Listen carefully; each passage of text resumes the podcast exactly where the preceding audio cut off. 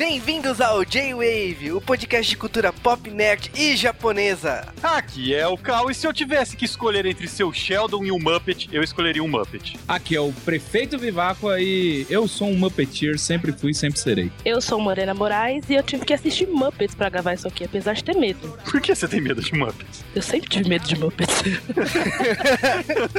Aqui é o Juba e eu gostaria muito de viajar pelo mapa. Cara, isso ia ser tão bom pra mim que viajo tanto.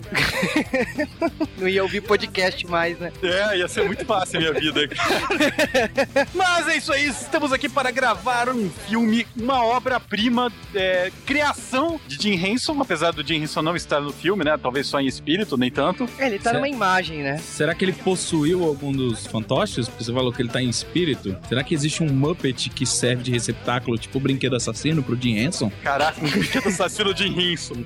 Você imagina ele fazendo piada, ó, aí cantando aquela música que é triste ser verde, né? É. Mas, para gravar esse podcast, chamamos aqui o Viváqua. Eu sou o Prefeito Vivaco, você pode me encontrar falando sobre games e falando besteira na Cidade Gamer, no Radiofobia e agora o meu fantoche no vlog do Tutu no pautalivrenews.com. Podia mandar um oi com o Tutu, né? Ah, agora tô aqui! J-Wave, eu sou a estrela, eu sou um Muspet. E também a Morena Moraes. pois é, Morena Moraes lá do Pussycast, o podcast gravado de calcinha, pra gravar agora um J-Wave. Depois desse comentário que era mais informação do que eu precisava, vamos pros Correios direto.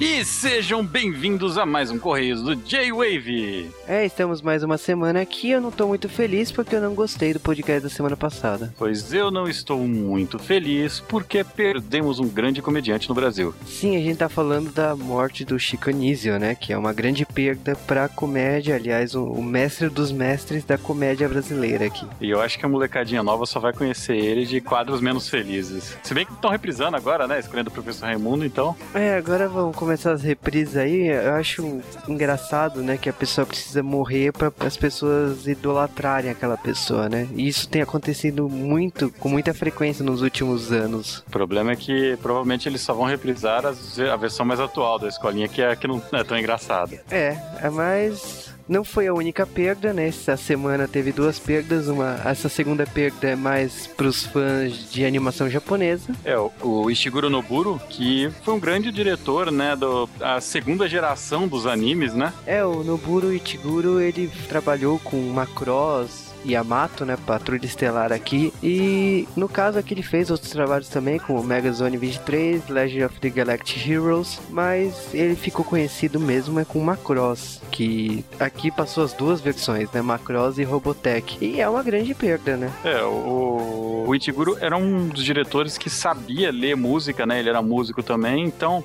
Pra quem quer ver o- qual que é o resultado de um diretor que sabe do que tá fazendo, é só ver Macross e You Remember Love pra ver o que, que é o uso da música numa animação. Mas chega de coisas tristes e essa semana temos que falar então do feedback da semana passada de Kung Po. As pessoas adoraram, menos uma, e não importa. não fui só eu não, cara, teve pessoas que me apoiaram nesses comentários. Ah, mimimi. Mas vamos lá, começando pelos abraços semanais. Então, abraços para o Rony Pedra, que me apoiou nessa ideia. Abraço para o Bet, ex-Bugar, Abraço também para o Kadimo Senpai, para o Seixon Cara, para o Luiz Gustavo Mendes, para o Diego Miyabi-sama, para o Adalba, o Rix, para o Rafael Padilha, para o Gustavo Moon Martins, que apoia a Firefly. E as pessoas estão falando muito de tomates assassinos. Estou com medo de tomates assassinos. Gente, vocês não lembram de tomates assassinos. ah, cara, eu lembro. É olha, uma- você lembra, você lembra dos tomates assassinos da, da, da franquia nova, né? Vocês lembram aquela franquia ruim dos tomates assassinos? Eu lembro do desenho do Tomates Assassino. Você sabe que isso é baseado num filme ruim. Que Sim. virou um filme médio, ruim. Abraço também para Peacemaker Girl, para o Anderson Perotti. para o Álvaro César Dollen, Também para o Zé Veríssimo, para o Ícaro Stand. que também mandou um e-mail de voz gravado com a voz do Google, né? É, cara, parabéns, cara. Não foi dessa vez. Continuando lá, abraços Márcio Neves Machado, Também para Berhayashi. para Akei Kamakira, Para o Victor Omega Couto. para o Azevedo, Também para o Bruno Narujo. para o Saiko, Para o Amidamaru Iborn. para o Rafa Oliveira, também conhecido como Rafael Tequen. Um abraço para o Daigo. Abraço também para a Tatiane Haruhi Para o Edgar Lucas. e para o Francisco Barroso. Esses foram os nossos abraços da semana. Agora vamos direto para nossos e-mails, que a lista também tá grande. E o primeiro e-mail é do Lucas Marins Batista e o e-mail dele ele fala que ele gosta quando o J-Wave fala de temas japoneses, que é uma coisa que não tá tão constante, mas vamos voltar a falar de temas japoneses. E ele sugeriu um tema que, sinceramente, eu até deixaria para o, o nosso mês das bruxas, né? Se tiver de novo, que eu não sei. Mas o Rock Horror Picture Show, cara, eu adoro esse filme. A Ana Lúcia, vulgo a Joaninha Trekker, que é viciada em World of Warcraft e vai perder a vida. Um amigo meu se viciou em World of Warcraft, trouxe para mim aqui também o, o CD, falou: instala, divirta-se. Eu durei 30 segundos no jogo, desinstalei. ah, pelo menos você não foi parar na clínica, né? Não, clínica de desintoxicação de WoW. Eu sou forte. Ainda não, né? Mas o e-mail dela, ela fez um combinado, né? Porque ela falou dos últimos três podcasts, né? E ela falou um pouco da liberdade sexual da época. Então, que é uma coisa que não existe mais. Não, não existe mesmo, né, cara? Pelo menos não em filme. Mas ela acha que nas 2.500 curtidas no Facebook a gente devia fazer centopeia humana. Não. E ela fala de Doctor Who. Olha, então, Doctor Who tem potencial aqui no G-Wave. Você sabe que ela cita no e-mail dela Taxi Driver. Eu não imagino como fazer um podcast de Taxi Driver, mas eu gosto muito desse filme, cara. Eu gosto desse filme, mas também não faço a menor ideia de como faz- de fazer um. é um desafio. Ela mandou até um abraço pra Camis no último podcast, ou antepenúltimo, né? Exatamente. E recebemos um e-mail de voz do Rodrigo X, né? Exatamente, ele é do site foursquarebrasil.com.br e eu conheci ele lá na campus, né? Então, cara, eu não saí, não esperava um e-mail de voz, aí chegou. Cara, e o e-mail de voz dele, a impressão que eu tenho é que ele acabou de ouvir o J-Wave no celular e já mandou um e-mail andando na rua, sabe? Ou dirigindo. Eu tive essa impressão. E, cara, foi tenso. Escutem aí. Olá pessoal do G-Wave, tudo bem? Quem fala aqui é Rodrigo X e eu quero agradecer pelo Cast 84 do Kung Po. Eu nem sabia dessa promoção, das curtidas, eu cheguei há pouco tempo no Cast, conheci vocês lá na Campus Party. Eu vi vocês, eu acho que no Jovem Nerd há um tempo atrás, mas não fui atrás, porque eu achei que o Cast vocês fosse só sobre anime, anime e só essas coisas, e vi que é muito mais o site, então de parabéns. Bom, sobre Kung Po. Cara, eu não tenho nem palavras para falar sobre esse filme. É um filme que eu assisti a primeira vez lá em 2003. E como vocês falaram no cast, é um filme para ver de galera. E eu assisti esse filme pela primeira vez de galera. Eu vi na faculdade, né? Eu estava no, durante o dia na faculdade.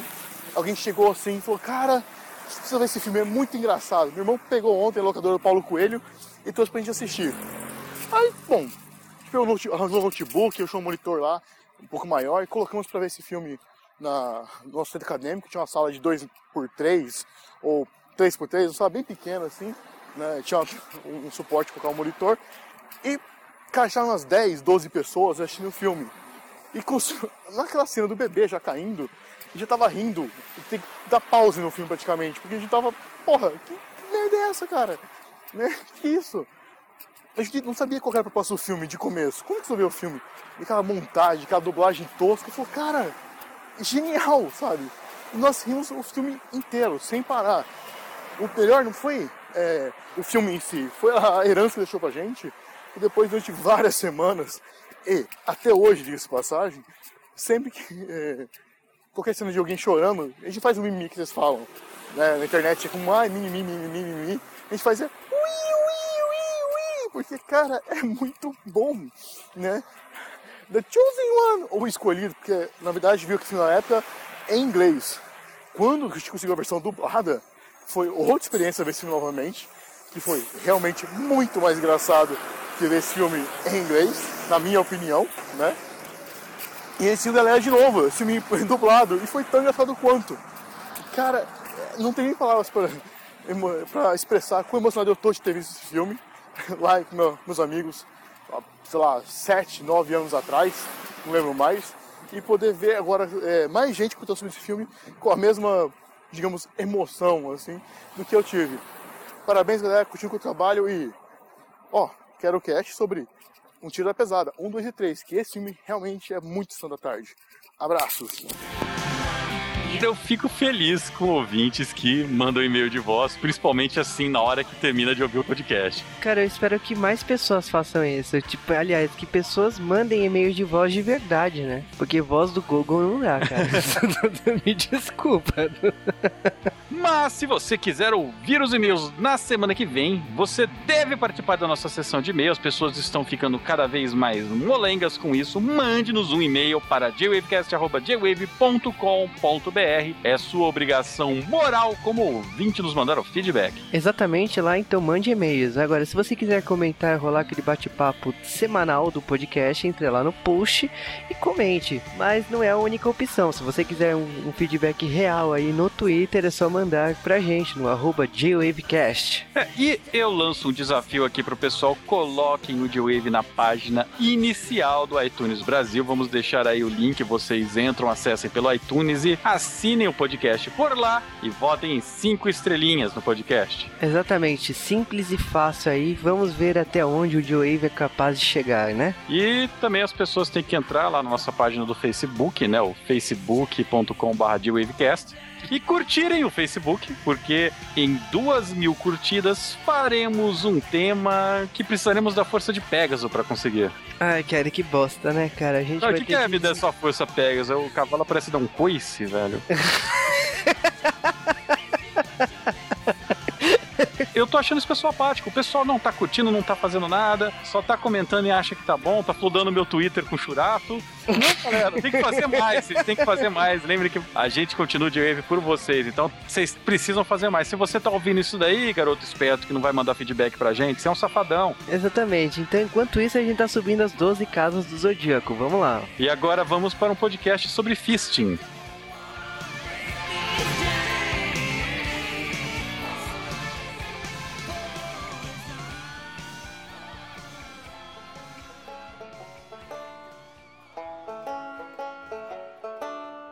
Why are there so many songs about rainbows? E antes de falarmos de Muppets, precisamos falar do criador de Muppets, né? Da pessoa por trás disso. Estamos falando aqui de James Maury Hanson, que não faz parte dos Hanson. Ainda bem.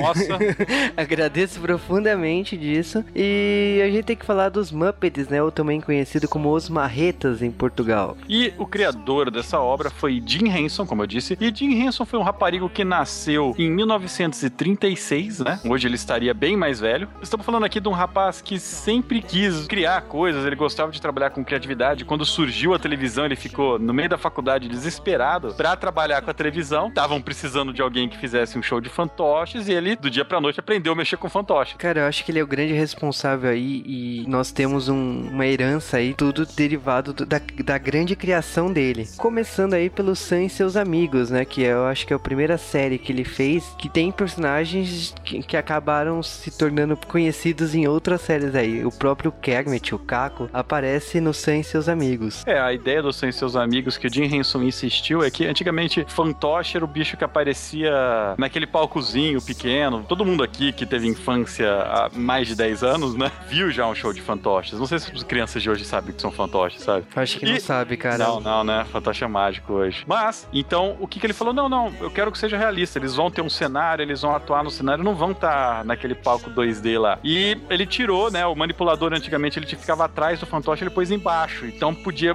dar uma mobilidade muito maior. é. Ele meio que moldava os próprios bonecos pra fazer expressão. Você imagina fazer expressão no boneco, né? A maioria dos bonecos daquela época eram de madeira, ele gostava dos bonecos de pano porque dava pra fazer expressão mais fácil. Então o cara, ele meio que já tinha o dom pra coisa. Só que os anos seguintes dele foram não tão felizes, né? Porque ele praticamente ficou uma boa parte da vida dele só fazendo comerciais. É, exatamente, mas tipo, várias séries aí nasceram. Depois do Sam e seus amigos veio o grande sucesso dele, que é Vila Sésamo, né? Como é conhecido aqui no Brasil, mas Sesame Street. E essa série aí é um modelo de sucesso estrondoso, né? Por causa que passa em mais de 120 países. É um grande clássico aqui no Brasil, ganhou uma, um- uma nova versão recentemente, mas a versão clássica é com a atriz Sônia Braga. né? É a série mais longa da história, né? No, para o público infantil, né? Por causa que tem 37 anos que essa série vai pro ar, tem mais de 4 mil episódios. Jim Henson, o pa- papel dele nessa criatividade é o seguinte: ele foi o cara que, se não inventou, divulgou usar dois manipuladores para um fantoche só, pra ele mexer as duas mãos e tal, que é o caso do Rolf, o, o cachorro pianista dos Muppets, que lá no, no- é, que foi um dos primeiros fantoches dele a ter sucesso. Ele até fazia parte de um, de um programa de televisão com, a- com humanos, né? Era difícil ter essa interação do humano e o fantoche. E o Vila Sésamo, ele também queria que tivesse a interação do humano com o fantoche. No começo não tinha tanto, ele foi insistindo até que deixaram. E, cara, é genial o fantoches, o Garibaldo, né, que é o Big Bird, é aquele passarão, pássaro amarelo gigante. Ele criou aquele bicho lá, ele projetou, então é, o jeito que a pessoa tá lá é um contorcionismo incrível mexendo naquele pássaro, porque é, é tudo mágico lá, cara. Eu não, não entendo como o ser humano consegue fazer. Eu acho que os dois grandes ícones aí da, da criação dele é o Garibaldo e é o Caco, né? Ele também tinha, né, o, o pessoal que trabalhava com o Jim Henson desde o começo é o mesmo pessoal. Então você tem o Frank Oz, Frank Oz que o, o Jim Henson, né, ele falou assim, ó, quando, quando um raparigo chamado George Lucas queria fazer um tal de Star Wars que ele tava trabalhando, né, o Frank Oz foi mandado pelo Jim Henson e fizeram o Yoda e com a, com a voz do Yoda, que é do Frank Oz. Então, tipo, é, é uma galera que trabalha junto e por um tempo, né, o Jim Henson ele ficou muito considerado só por fazer coisa de criança e ele acabou se afastando, né, das coisas infantis dele foi para um outro programa, né, para tentar fazer piadas adultas. E a gente tá falando do Saturday Night Live, só que, porra, fantoche fazendo piada adulta. O Jim ele nunca ficou parado, assim, ele nunca focou num público, mas é é importante aqui frisar que todos os trabalhos dele têm várias camadas, então tudo dele tem piadas que funcionam de acordo com a sua interpretação, né, de acordo com a idade. Então Muppets não é um caso à parte. É, e Muppets, depois dessa época que ele trabalhou no, no Saturday Night Live, ele acabou juntando as piadas, juntou o pessoal dele e foram fazer Muppets. Os Muppets ganharam o programa próprio em 74. Foi quando veio dois pilotos, né? O primeiro foi Muppets Valentine Show, né? Pro Dia dos Namorados. E no ano seguinte, The Muppet Show Sex and Violence. Praticamente o formato que foi adotado no ano seguinte, quando estreou finalmente Muppet Show. E esse programa era um programa que o Caco apresentava as atrações e tinha blocos aí com os personagens e atores. Lógico que o programa se focava um ator,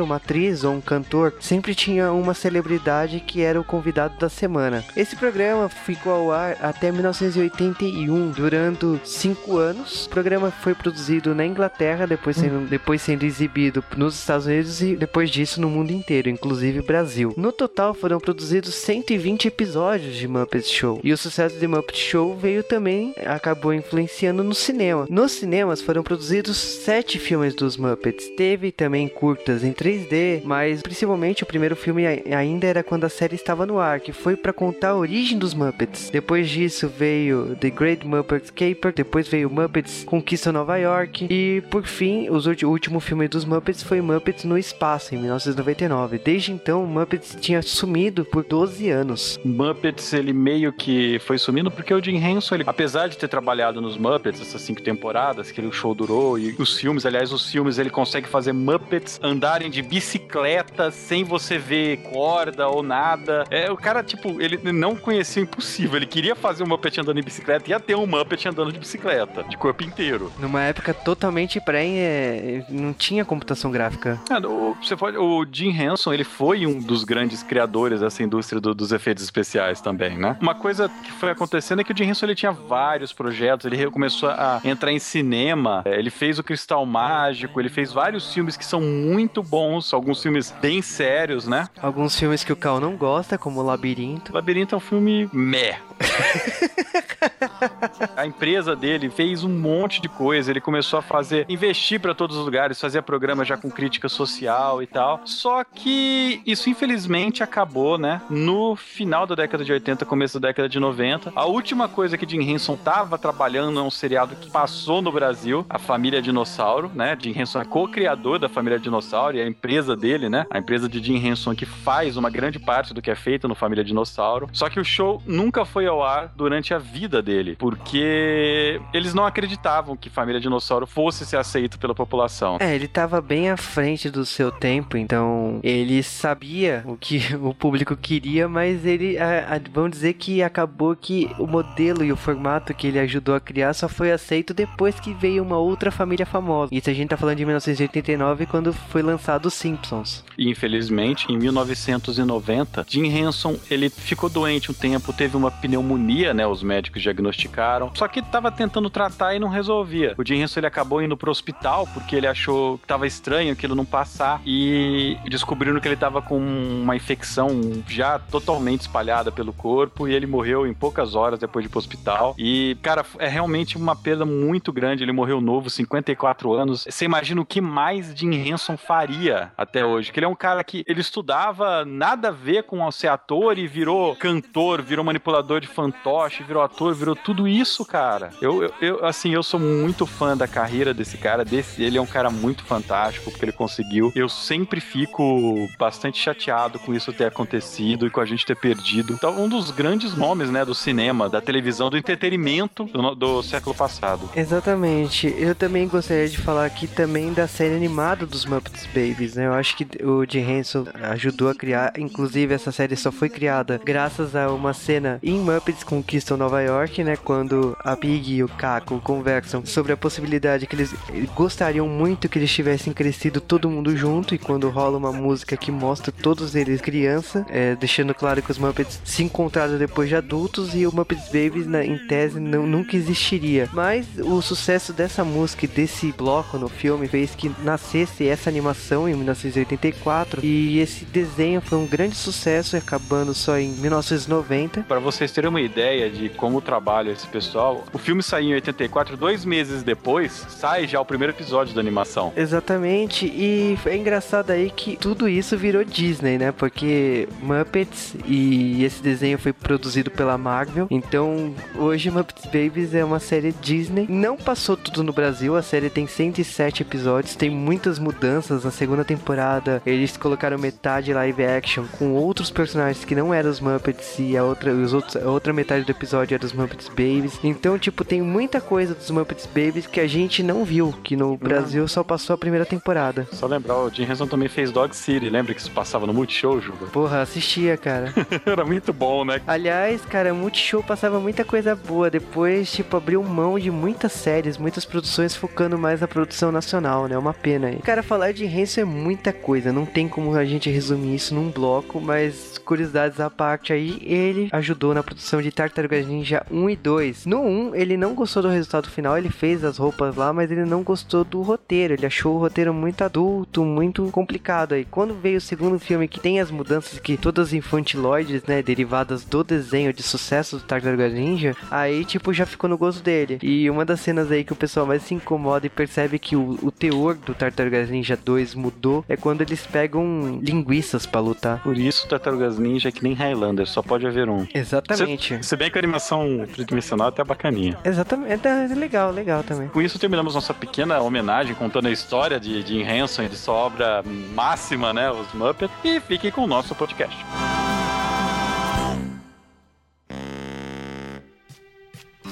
Everything is great. E no dia 22 de novembro de 2011 estreava nos Estados Unidos Muppets, depois de um retorno aí. Não era um reboot, era uma- um retorno, simplesmente um retorno. Pra falar a verdade, todo filme dos Muppets é um retorno, né? Desde 1979. Não, é Sempre. como, como ousa. Muppets no espaço e na Ilha do Tesouro, não. Não, foram os dois últimos filmes aí. São os únicos que fogem de- da regra. Mas falando aí do retorno dos Muppets, o, o retorno faz uma homenagem praticamente aos primeiros filmes, né? O primeiro filme de 1981 e depois o filme em Nova York, né? De 1984. Então você vê uma decadência, né? Você vê que os Muppets realmente sumiram da, da, existência e que tem um fã aí que não esqueceu deles. Ele cresceu a vida dele toda assistindo Muppet Show. Além do Vivaco, também tinha o Walter, né? Que é o protagonista do filme. Isso. Eu não, eu não esqueço. Never forget the Muppets. O Bivaco ele ficou. Eu tô imaginando agora um fantoche com outro fantoche na mão, sabe? Cara, o É um meu sonho, fantoche. meu sonho é fazer o fantoche do Vivaco, mas assim, mais custom do que aquela loja em Nova York que faz o seu próprio Muppet. Vocês falam pra trazer o especialista, eu vim, gente. Eu tô vendo.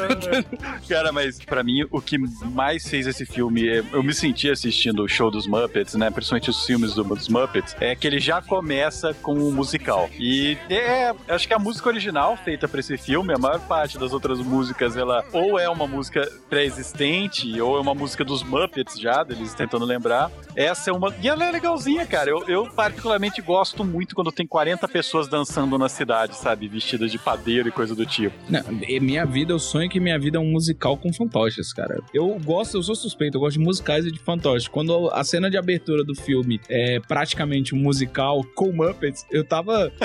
Cara, eu tava pulando, minha namorada me segurando no cinema. 31 anos na cara e pulando.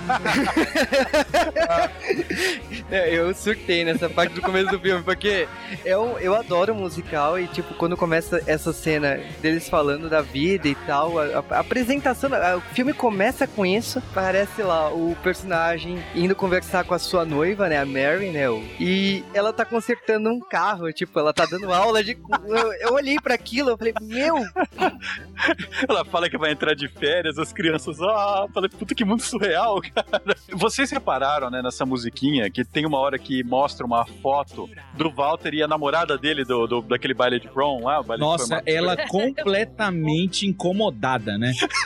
com a cara de que o que tá acontecendo? Ela deu a cara de que esperou uns dois minutos ele subir naquele banquinho, né? Cara, eu, eu, eu, eu, eu ria tanto dessa cena, sabe, que eu tive que ver várias vezes de novo o filme, porque eu não conseguia ver a parte dela. Ah, é muito bom. É aquele awkward situation mesmo, né? É, tem que ter muito amor no coração também, né, pra aceitar tal circunstância também, né. É.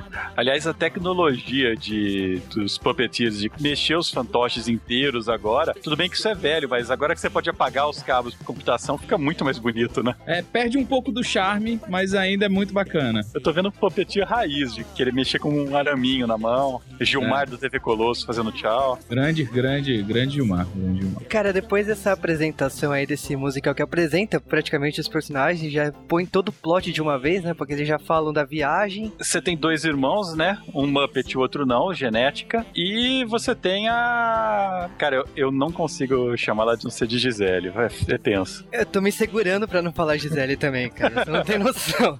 Mesma dublagem, tudo igual, né? É dubla- Cara, toda hora, Gisele, Gisele. A questão é o seguinte, o Walter, ele gostava muito dos Muppets, ele gosta muito dos Muppets, mas ele não ia viajar com o irmão e a noiva do irmão, né? Ele ia ficar é, sozinho. Mas o irmão fala assim, não, você vai junto comigo. E é muito engraçado, nessa cena do musical toda, é a questão de quando eles saem da cidade, a placa da cidade diminuir três habitantes. é muito mágico a questão, a- o filme, né, em si.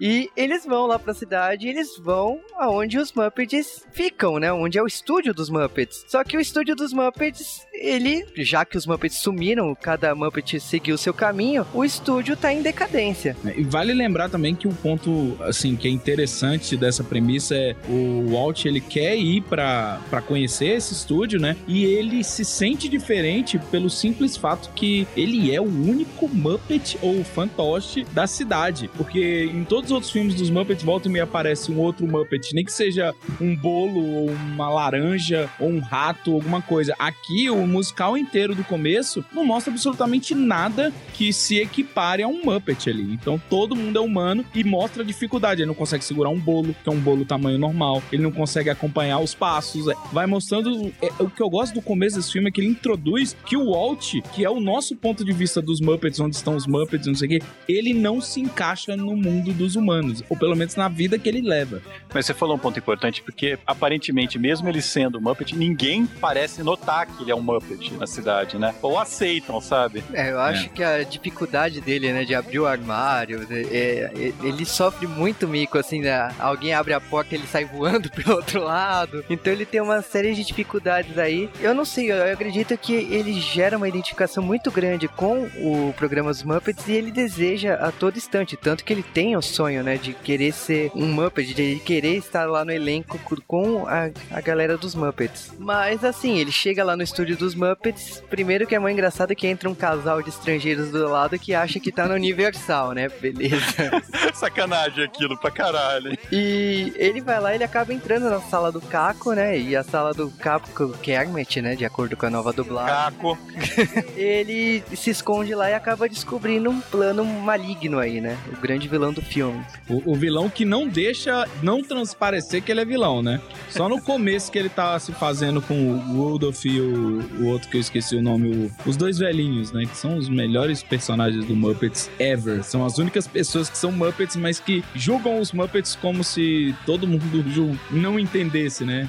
E eles estão ali por trás, assim, de um contrato, né? Que o Caco fechou lá no estúdio, que ele estaria vendendo para esse empresário os estúdios e iria transformar no museu dos Muppets. Só que esse cara não ia transformar em museu porra nenhuma. Na verdade, é, existia petróleo pra caramba ali embaixo e que ele iria colocar os estúdios Muppets no chão. Gente, que coisa verossímil, porque aparentemente a impressão que a gente tem é que o estúdio dos Muppets é um quarteirão, né? Aham. Ou, aliás, uma garagem, né? Uma entrada no quarteirão, não dá pra entender direito. Então, se tivesse petróleo lá, ele poderia comprar qualquer boteco ao redor daquilo e fazer, sabe? Mas não, ele tem que ser. Mas isso explica num extra. Não sei se vocês sabem por que disso. Se vocês sabem por que, que ele quer fazer isso no estúdio dos Muppets. No... Se vocês pegarem a trilha sonora, a música que ele canta mais pra frente, ele fala que quando era criança, numa festa de aniversário dele, os Muppets apareceram e ninguém deu atenção pra ele. E ele jurou vingança aos Muppets. É quando ele faz um rap, né? Mais pra frente. É, bem isso. Então, o Walter, ele escuta essa conversa vazada, né? E como os Muppets, né, que são o motivo de razão, circunstância da vida dele, vão se acabar, vão perder o estúdio e tudo mais, ele resolve na única coisa sensata a se fazer. Aí, na verdade, ele não resolve, né? O irmão dele resolve. Aí ele resolve falar com o Caco.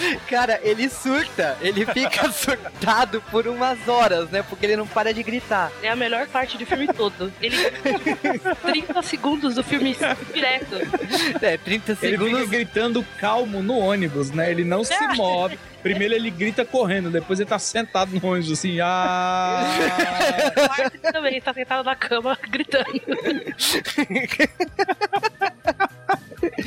Foi um choque de realidade muito forte, né? Porque ele Muito viu o bom. estúdio acabado e ia mas- pro chão. Mas tem um- da mesa que ele ouve, ele faz uma cara de ah não, ah meu Deus.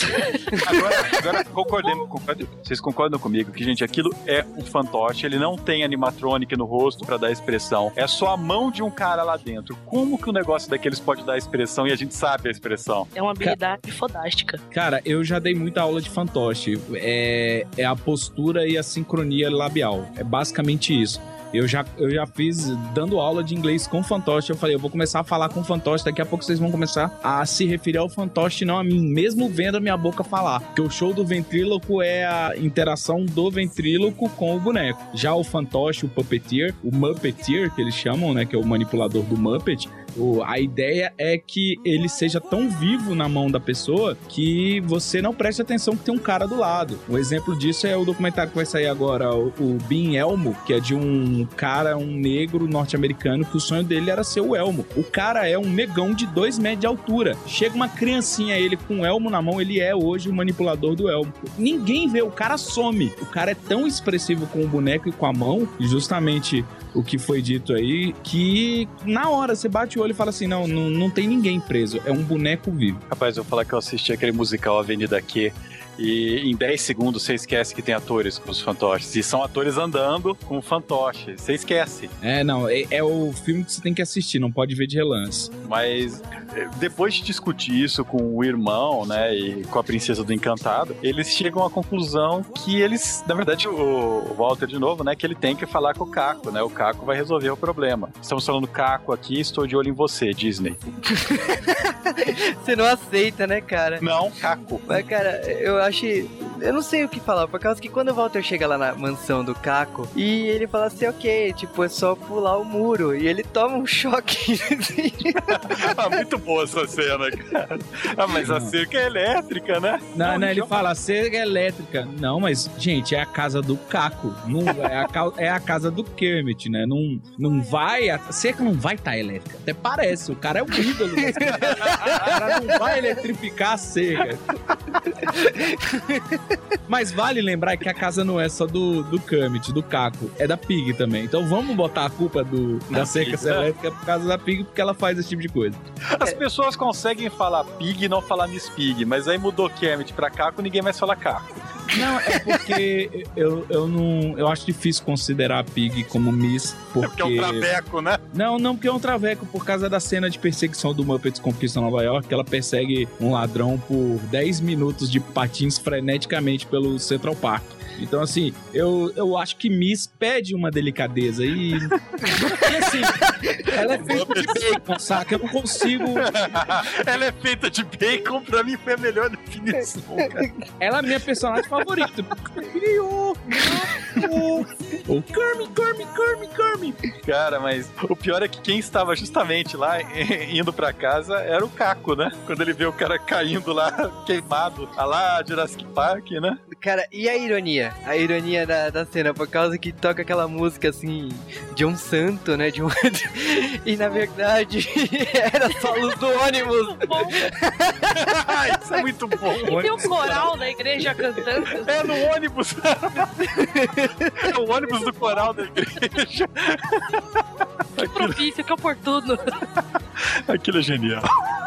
Aí o Walter, né, na dublagem, ele chega lá dentro da casa lá do, do Caco, né? E na hora que ele acorda e, e vê o Caco, desmaia de novo, né? Se joga do lado do sofá. Aliás, essas gags, né, de coincidência e tal, quem conhece, pra quem gosta de, de Muppets, o Jim Henson faz muito disso, né, de quebrar a, a quarta parede toda hora, né? E Uhum. o filme do Muppets é direto, nessa cena mesmo, o Ca- eles querem convencer o Caco de que ele tem que ajudar, né, os Muppets, e ele fala, não, não tem jeito. Ah, a, a- cara, eu não consigo falar o nome dela, cara. Vamos lá, Mary, tá. é, não, é, A noiva do. do- eu, eu falo Gisele, cara, eu quero falar Gisele, sabe? Mas tudo bem. Tá. A Mary já vira assim, ah, então é uma pena, vai ser um filme bem curtinho, né? Isso é muito bom, né? O momento que ela sabe que tá num filme. É, Não, mas é, é Jim Henson puro isso. É ele, ele falando com você e tal. É, porque se o Kermit desistisse ali, acabou o filme. O que não acontece porque, pra mim, é uma das cenas mais belas do filme, que é quando ele olha pros quadros dos antigos amigos dele e vem a, a música, né? aham. E quando vem essa música, Pictures in My Head, é, essa música, assim, pra quem é fã de Muppets, enche de lágrimas, né? Por causa que são os personagens falando pra ele não desistir, que ele tem que lutar. Uhum, sim. O- e é o, Ca- o, o Fozzie volta já com uma piada que funciona em português, né? Que é o fui enquadrado. e assim, vale lembrar também que um mérito. Eu, eu já recomendo a compra do DVD e do Blu-ray pelo simples fato que você vai poder ver a versão dublada e legendada. As músicas tão boas das duas maneiras. Se você gosta de Muppets, gosta de musical tão boas. E o Guilherme Briggs realizou um sonho dele, que era fazer uma dublagem, como ele falava nos Simpsons, quando ele trabalhava na época dublando os Simpsons. Que os Simpsons são o um, o Dan Castellana, que faz o Homer, faz o Chef Wiggum, faz o prefeito. Então, um ator vai fazer todas as vozes. Ele, por exemplo, faz o Fozzie, a Pig e quem mais que dubla esse, ele faz. Então, cara, ele como Pig no dublado tá tão bom quanto o inglês. Cara, assim, de você rir os trejeitos é, é impressionante. O Fozzie e eu vi o Muppets Conquista Nova York de novo dublado. É muito estranho a voz do Fozzie dessa época. O Caco não, mas e nem a Pig, mas o, o Se, se Fozzie eu não é. me, se eu não me engano, eu posso estar enganando, mas a dublagem dos Muppets Conquista Nova York era dos anos 90, não foi dos anos 80 que saiu. Uhum, E aí ela já, ela já- Algumas vozes são do, daquele desenho dos Muppets Babies, por exemplo. sim, sim. Que eu acho que o próprio o Fozzie, se eu não me engano, é a voz dele. O Caco eu não lembro, eu acho que sim. É, porque o, esse filme aí passava em exa- tipo, passava quase toda semana Não, no é- cinema em casa, É né? porque o, o Muppets, Muppets no Brasil, eu acho que ele foi ser mais conhecido. O Vivaco até tinha comentado antes, né? De uma maneira mais destrutiva. Mas ele foi conhecido mais pelos Muppets Baby do que pelos Muppets aqui. Acho que a pessoa fala Muppets aqui, você pensa naquele desenho. Na E- verdade, você fala Muppets e já vem na tua cabeça automaticamente, Babies. É, mas é. E são bem diferentes as coisas, sabe? Não, não, não é compatível, as- não são compatíveis as obras. É, e pra mim o maior destaque da dublagem foi o, as quatro falas do animal do filme. E Mário Monjardim, grande amigo do Jurassic Cast, vira e fala: o Jack Black olha pra ele e fala: Animal, o que, que você tá fazendo aqui? Aí ele, duas frases, duas palavras: agindo naturalmente. que provavelmente falaram: ó, a gente vai bater na porta do Jack Black, você, animal, haja naturalmente. O que você tá fazendo, animal? Agindo naturalmente. Eu imaginei o Tutu falando de naturalmente. É, o Tutu é uma grande, grande homenagem ao Mário Monjardim. E sem falar que. Não, vamos, vamos, vamos lá, vamos lá que a gente entra nos detalhes mais, mais à frente. Depois dessa música que o Kermit vê que percebe que ele pode reunir a turma mais uma vez, aliás, é o Walter, né, que faz esse incentivo, e ele fala assim: Eu vou reunir tudo de novo, mas eu preciso da sua ajuda, eu preciso de alguém que me incentive, que lute junto comigo. E é engraçado porque, para quem conhece os filmes do Muppets, sabe que o Caco sempre vai correr atrás dos Muppets, sempre eles foram para algum lugar, sempre eles se espalharam por aí. É, e é engraçado que esse filme ele traz que os Muppets, ele justifica a separação dos Muppets pelo tempo que passou. No Muppets Conquista Nova York, eles se juntam, não conseguem vender o musical e cada um vai para um lado. Depois, o pessoal, o Caco vai atrás para reunir o pessoal. Já nesse não, o Caco vai atrás porque não tem mais ninguém, né? Todo mundo debandou, vamos dizer assim. É, inclusive a noiva dele, né? que aliás é, é a única que não aparece nessa música e você não sabe por que que os dois se separaram, né? Aham. O primeiro lugar que eles vão é um botequim de beira de estrada, um bar, motel, cassino e não é bem beira de estrada, né? Num beco obscuro e sombrio da cidade, onde tem lá a banda Os Muppets, né? Escrito com dois Os. E todos os membros da banda são parecidos com alguém dos Muppets e com dois Os no nome. Sim. Uma versão pirata, né? Diga-se, uma versão bem. É, o é, melhor, é, o melhor, melhor dele sendo animal mesmo. Mas é engraçado que o Foz aí, ele sempre se ferra, né? Você sabe que ele sempre vai estar contando pia é, piadas de quinta aí. E quando entra essa cena aí deles cantando aí, é uma versão bem comercial e bem comercial de quinta categoria também da música clássica dos Muppets. É o Rainbow Connection da pior maneira possível. né? Caraca, conexão arco-íris ali, cara, parecia tipo arco-íris do monitor CGA, quatro tons de verde e preto, coisa horrível. É, e aí, tipo, o Caco Kermit, né? Ele não acredita no que tá acontecendo ali. Ele fala, ok. Aí, tipo, quando o Foz vê, fala assim: ah, vem pro meu camarim. Cara, que cena! Cara, O camarim, o camarim do... É, é legal que ele passa assim pela porta e fala, nossa, que grande, arejado. o camarim dele é um beco aberto. É, a porta da Tá acontecendo um assalto no fundo. Muito bom. Excelente, excelente. Porque mostra também a decadência e a importância, né? Porque o Fausto fica tentando convencer que ele é, é importante para aquilo que tá acontecendo. Mas não é. Nada daquilo é importante, sabe? Tanto que começa a chover, ele fala: droga, vai chover, peguem, peguem os travesseiros, peguem as almofadas. Mas aí, nessa hora, é introduzido o personagem que ficou epicamente criado e dublado, que é aquele porco. Cara, ele dublado é tão. É o. Quem dubla ele é o cara que dublou o general do Avatar, o cara de Pandora. Aquele voz de brucutu, sabe?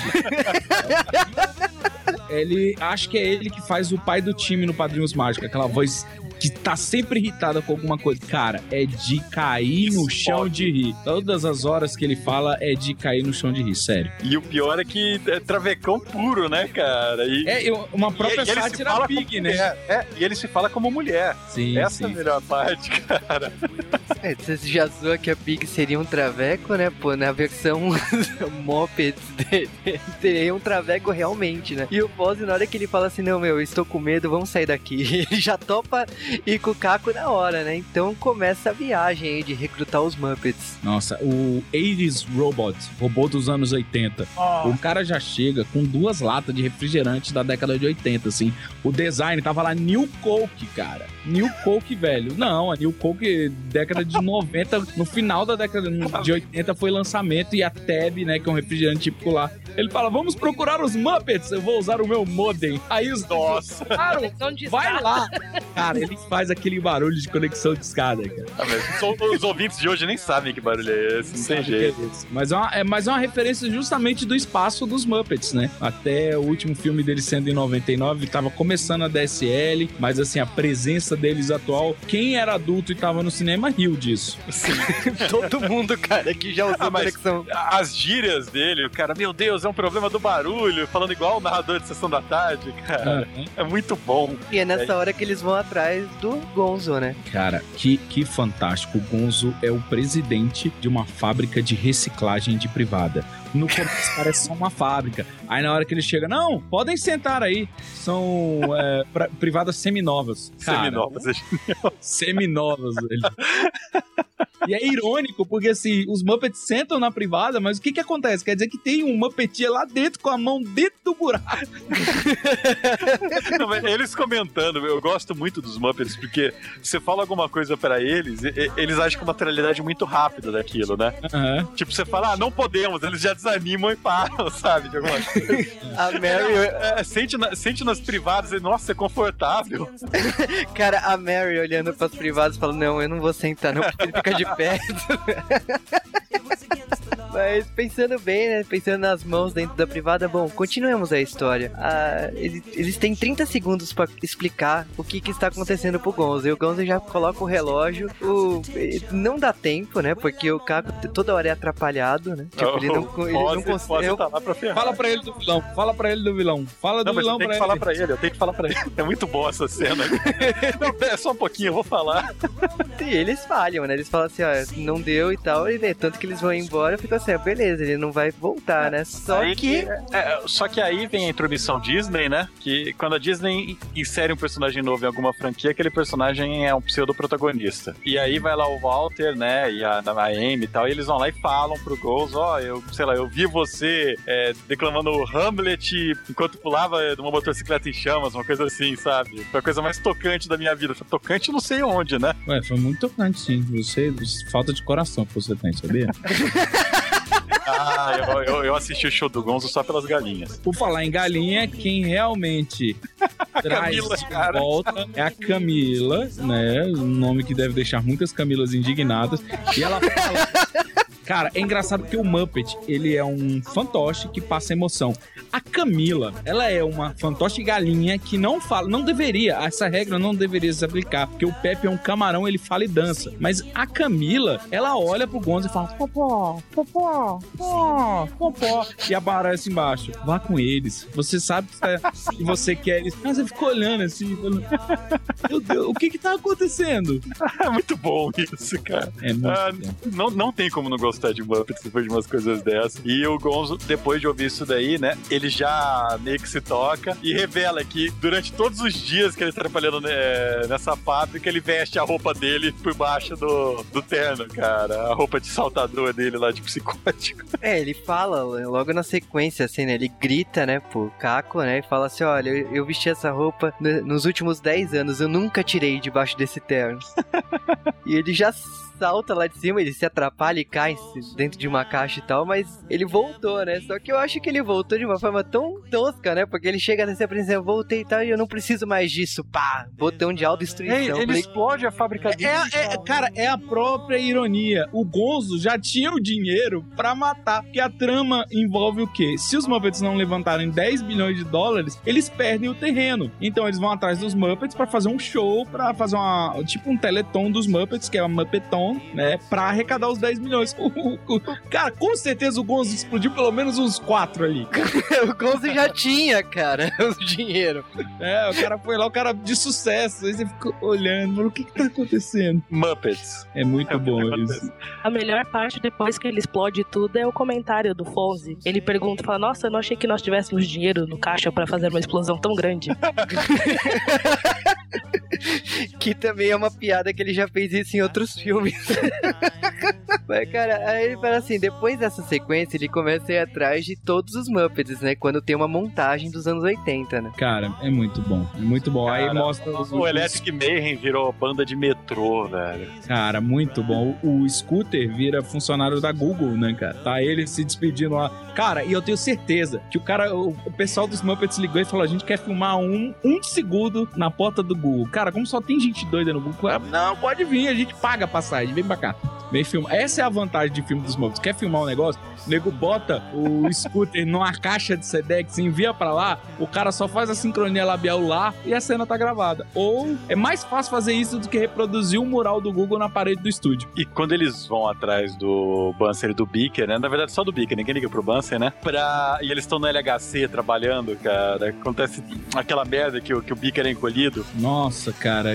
Ele, não, eles, o, o Bunsen vai falando. Pra quem não sabe, Bunsen e Beaker é porque eles são cientistas. Um parece um Bunsen e o outro parece um Beaker num tubo de ensaio. Tadã! E é porque tem gente que não sabia, desculpa. É, gente. Tem gente que não sabe quem são eles, né? É, eram cientistas. não, não, não, gente, ó, eles aparecem nos Muppets Baby. Eles são os personagens que estão na abertura. e eles não- É fácil reconhecer só pelo mimimi. Mas é tipo um Dudu Salles dos Muppets.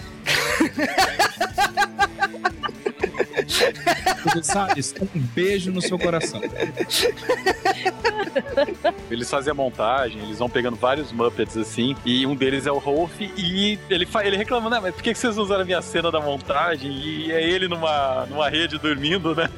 cara é simples, ele tá lá dormindo. Aí o Caco, você topa voltar pros Muppets? Sim. Aí continua. Aí volta pra ele. Ah, Clássico. Coisa épica que acontecer sempre, sabe?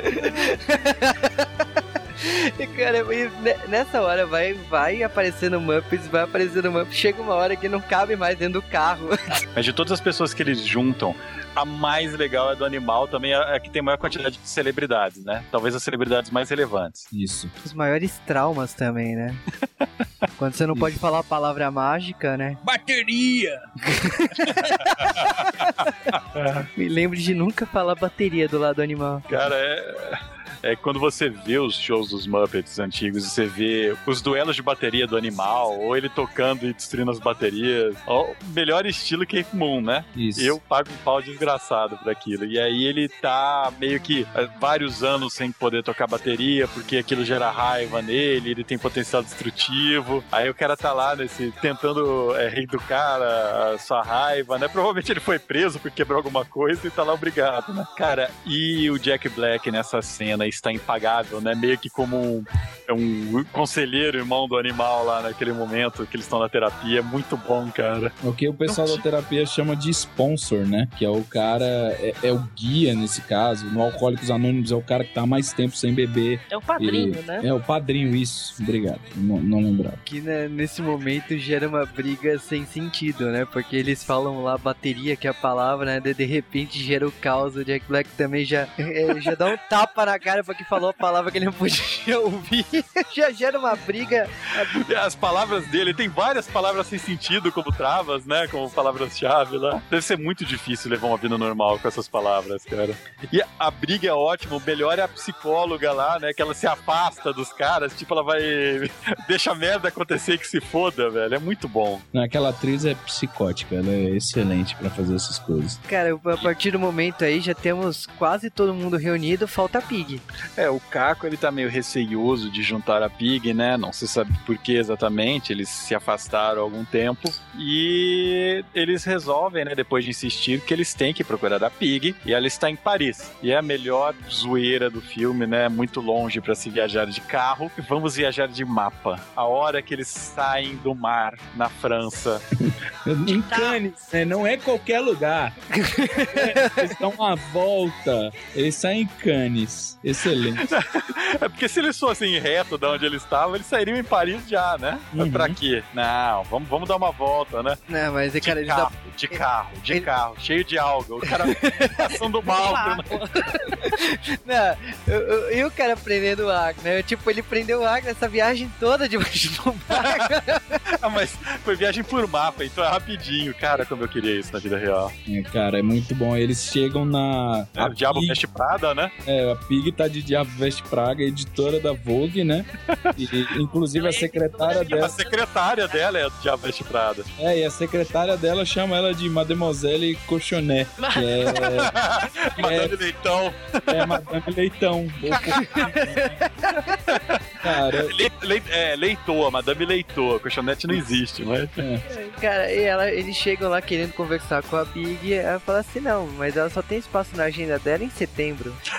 Não, a melhor, é. O cara fala, não, mas setembro é daqui seis meses o Foz. E, ah, isso não é nada. Uma vez eu esperei um ano inteiro pra chegar a setembro. cara, é muito bom, velho. Como não tem um preço? Aí Genial, genial essa piada. eles decidem se fantasiar de humano, né? Man. Meu, nesse momento, tipo, eles conseguem entrar lá, tipo, eu acho bizarro, né? Por causa que a Pig, ah, tem uma pessoa esperando, ok, pode entrar. E ela tá lá comendo rosquinha, né? Aí chega o cara, todo se atrapalhado lá, eles caem, acaba revelando que são os Muppets e ela começa a bater a cabeça na mesa. Eu não acredito que eu caí pro Muppet humano. Ela foi trollada pelo Muppet Aí- Deus. O melhor é que todas as vezes que eles fazem isso, as pessoas caem, sabe? Não tem como cair. O legal é eles falando, não, agora nós vamos nos sentar, isso. A perna, é, não, não, não senta, não senta. Nem nessa hora ela percebeu que era o Muppet. O fato, o fato que uma das mãos são as duas mãos do scooter já prova, já não dá. Cara, é, é muito surreal. É uma piada muito Muppet. isso. Da manga do paletó tá saindo duas mangas de casaco. A outra mão é do Rolf, eu acho. Cara, na outra é do Fozzy. É uma mão peluda. Eu sei que quando cai lá Não, não é a cabeça é do Foz, é a mão do. Não, a do mão é do Fozzy também. Não dá, cara. O Foz é pequenininho. Não, eu estou falando que eu estou vendo a cena aqui. Cara, é excelente. Cara, é muito excelente, assim, porque ela fica assim, eu não acredito que eu caí no Muppet Man. Cara, você me parece familiar. Cara, é o Foz de bigode. Só o Foz de bigode. Você me parece familiar. Como assim é o Foz de bigode? É muito bom, velho. Só que ela para, ela para isso tudo quando a- acaba revelando ali no meio, né, que tá o Caco, né, o Kermit, né? Quando ela olha pra ele, não, acabou, tipo, nem vou discutir mais. Ela se joga nele, depois ela se afasta. Não, eu prometi pra mim mesmo que eu não faria mais isso, não sei o quê. Aí ele pede ajuda, tá ligado? Pra ela, ela fala que não, os Muppets, ah, ok, vão indo embora já, cara. Eu, eu adoro isso deles. Cara, excelente. Aí precisa da Amy, né, e do Walter pra tentar dar uma segunda chance pro Caco conversar com ela. É, que é quando rola aquele diálogo de relação, né? Que eles estão lá conversando, aí ela fala sempre, você sempre fala em nós, você nunca fala que eu estou com saudade de você, né? É, é o que? É o segundo ou terceiro filme que tem. É o terceiro filme que tem um rolo entre a Pig e o Caco desse jeito, cara. É, aí ela chega e faz referência ao filme de Nova York, né? Que ela fala assim, você nunca quis casar comigo. já vai, já vai, já, já vai chutando balde, né, da relação mesmo. E é nesse momento, assim, que o Caco, né, o Kermit, ele não sabe o que fazer, ele fala assim, tá, se é isso que é a sua escolha, né, e eles voltam pra cidade, né, então fica pra trás. Só que a solução de substituir a Pig é estranha, vamos dizer assim. É, Eles vão atrás da, da Pog, né? O travecão assumido que era cover da Pig naquela banda cover, os, os Muppets. Cara, e o pior, é um porco escuro, homem. Aí o pessoal fala, ela não parece nada com a Pig. Aí tá ela molando uma faca dentro do carro. E todo e o mundo com Foz medo. fala, isso parece com a Pig. Todo mundo ia afastado do carro. O carro tava mal apertado porque tinha um monte de Muppet, tá todo mundo socado num canto assim, com medo da Miss Fogg. Cara, o carro tava cheio, eu não sei como o carro conseguiu ficar tão vazio pra ela ficar sozinha Medo ali. daquela faca molando, talvez. Só que, cara, com a equipe toda reunida, eles precisam agora de um espaço na televisão. E é nesse momento que eles recebem vários não. Cara, e essa cena também, né? Tem vários filmes, sketches dos Muppets, estão eles procurando ou teatro ou televisão. É sempre igual e é sempre genial. Os nãos que eles recebem. Pra começar, só tem 40 mil aparições especiais, né? Sempre. Sim, E aí eles param na emissora, emissora fictícia CDE, né? isso. É, porque eles vão em várias emissoras, né? É, eles vão nas emissoras reais, né? Eles vão na Eles Fox, vão na na, Fox. NBC, na CBS. Eles também vão na emissora latina. Ah, essa é fala- Vendo bom. pelo fogo. Ah, é. Maravilhoso, a gente conseguiu! Ele, não, isso quer dizer não. Ah. A piada fica mais engraçada ainda. Ele fala, no means no. E aí, quando eles chegam lá na empresa, lá na, na pessoa, né, que eles estão conversando, né, CBE, CBE. é uma das melhores cenas, porque ela mostra lá a relevância que é os Muppets no mundo de hoje. Cara, ela mostra um mapa de celebridade, tem cada figura naquele mapa. Os Muppets estariam, tipo, quem é muito famoso, quem não é. O mapa tem uma extensão, ele abre pro lado e só tem os Muppets no final da extensão. O mapa, ela fala, deixa bem claro. Esse pessoal aqui no meio do círculo é o pessoal que é casualmente o popular, ou seja, eles nem estão tão populares assim.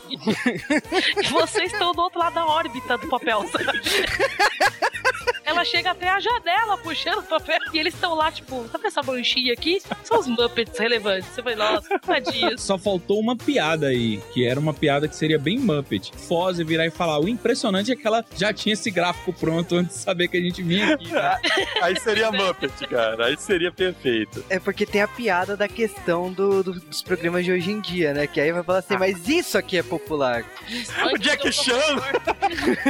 É, o Jack Chan é, é Spunk Professor, né? Smurro Professor, sei lá. Esburra o professor, porra, que programa é esse?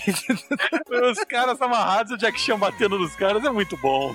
Aí é quando rola aquele momento básico assim, então, o programa foi processado, ele vai ter que A Associação dos Professores da América processou esse programa. Vai ter que ser substituído na última, próxima, sei lá, quinta-feira, de última hora. É, daqui dois dias. Ela não sabe o que fazer e, tipo, tem uns 50 Muppets dentro da sala. Então, o que fazer? Kermit olhando assim, então, vai rolar ou não vai rolar? Ela, ok, vocês têm dois dias pra fazer um programa. Nesse momento aí, tipo, o que, que você tem? Você tem o ir pro teatro. Isso, é o teatro dos Muppets, né? O teatro dos Muppets é onde acontecia os Muppets Shows, né? Então, eles voltam pro estúdio dos Muppets e é nesse momento que eles têm que trazer todo o vigor, todo, restaurar o que, que foi aquilo, restaurar o auge dos Muppets. E aí é o momento Starship do, do filme, né? É uma das poucas músicas que toca, na verdade, eu acho que é a única música que toca e não são os Muppets cantando, né? É, uma das poucas músicas e é nesse momento aí também que você vê o que aconteceu com o lugar nesse tempo todo, né? Então tem Muppet ali que se perdeu nos últimos 12 anos, né? O zelador dos Muppets estava lá dentro. E a geladeira, cara. Nossa. Aliás, o chefe sueco, ele não foi traduzido no português, né? Eu ah, achei esquisito isso, não terem tentado dublar. É nessa hora também que mostra, na, na hora da limpeza ao som do We Built the City, que mostra o Walt assoviando, né? Que é uma habilidade meio única, porque os Muppets não juntam os lábios, né? Vale lembrar, por isso que a habilidade é única para um Muppet, vamos dizer Oh, agora, agora minha cabeça explodiu. assim. É, viu? E, e eu pensando que era porque tinha um sintetizador de assovio tocando, cara. Porque é o que. ele não está assoviando a hora que ele está assoviando, mas tudo É, bem. sim, não, concordo. Ele também não está falando na hora que ele está falando. Ah, mentira. Muppets. Não, não, não. Muppets são reais. Claro que são, criatura. Cara, mas eles explicando que é muito mais fácil você limpar aquilo com uma montagem do que limpando de verdade. É fato, cara. Eu também concordo. Eu também gostaria de arrumar as coisas com música. eu se- sempre que eu tô arrumando alguma coisa, eu espero começar uma música dos anos 80 tocar, sabe? Vai, vai, toca, toca que vai rápido. Cara, se tocasse, nossa, hein? Eu ia ficar impressionado. Eu ia querer fazer igual. Mas teatro pronto, tudo pro show. Eis quem aparece. É, aparece Miss Pig. Você vê que ela é uma, uma desgramada, né? Porque ela esperou todo mundo trabalhar pra chegar depois. É lógico, Ela é ela não é desgramada, ela é uma diva. E nesse meio tempo, o Caco tentando ligar pra celebridades, cara. O primeiro que ele tenta celebridades ligar, são o primeiro que ele tenta ligar é o Jimmy Carter, né? Que ele a ligação, é, a ligação dele com os Muppets é que em 78 ele fez um especial de Natal que envolveu o Walter Cronkite e o Garibaldo, né? Na negócio. Mas tem fotos, tem fotos reais do Caco com o, o Jimmy Carter, inclusive é uma foto que fica no escritório do, do Caco, assim, uma Do reprodução Jimmy, da do Jimmy Carter, se eu É. fosse Jimmy Carter, eu teria também. Eu também, claro. Que presidente dos Estados Unidos. O, o Caco tá aí há 12 mandatos depois, né? Jimmy Carter não nasceu há 12 mandatos atrás. as pessoas, eu lembro da Molly Ringwald, cara. Eu olhando, eu pensando, cara, realmente, né? Dos anos 80 ela era alguma coisa. O filme ele dá essa impressão que parou nos anos 80, mas não parou, né? Uhum. E, e, tipo, Molly Ringwald era, era o quê, cara? É a garota Rosa Choque. Ela era famosa nos anos 80. Hoje ninguém sabe quem ela é. É verdade. Ninguém reconhece ela, né? Porque ela duas formas dela. É, em forma de uma maçã. Mas eu, eu, tipo, ele tá lá ligando pra todo mundo e ele vai riscando, né? Ih, morreu, se mudou. Mas indo atrás do, dos convidados, ele, o Caco não consegue ninguém. Então fala assim: é, vamos ficar sem convidados, né? Tem que dar algum jeito nisso aí. E é quando a Pig entra em ação. Cara, a Pig entrando em ação é mais do que a Pig entrando em ação. Cara, a cena que vem a seguir. A Pig ela age como Moá, né? E ela fala: se a gente não consegue uma celebridade da maneira fácil, nós vamos conseguir uma da maneira Pig. Eles escolhem uma celebridade aleatória, Jack Black, e o animal está lá agindo naturalmente. É, eles tiram proveito do fato que o animal tem o contato. Não é aleatório, não. Até isso tá bem amarrado no roteiro, né? Não é vamos achar uma celebridade aleatória que vai falar ah, gosto dos Muppets. Não, eles vão, aproveitam que o animal conhece o Jack Black para trazer ele para apresentar, entre aspas, trazer. Antes disso ter acontecido, eles ainda tentam, né, dialogar com o vilão do filme, o Tex Richman, pra ver se ele tá aceita devolver as coisas dos Muppets e pronto, né? Vamos ver se ele pode ser bonzinho. E ele canta um rap. E... canta um rap.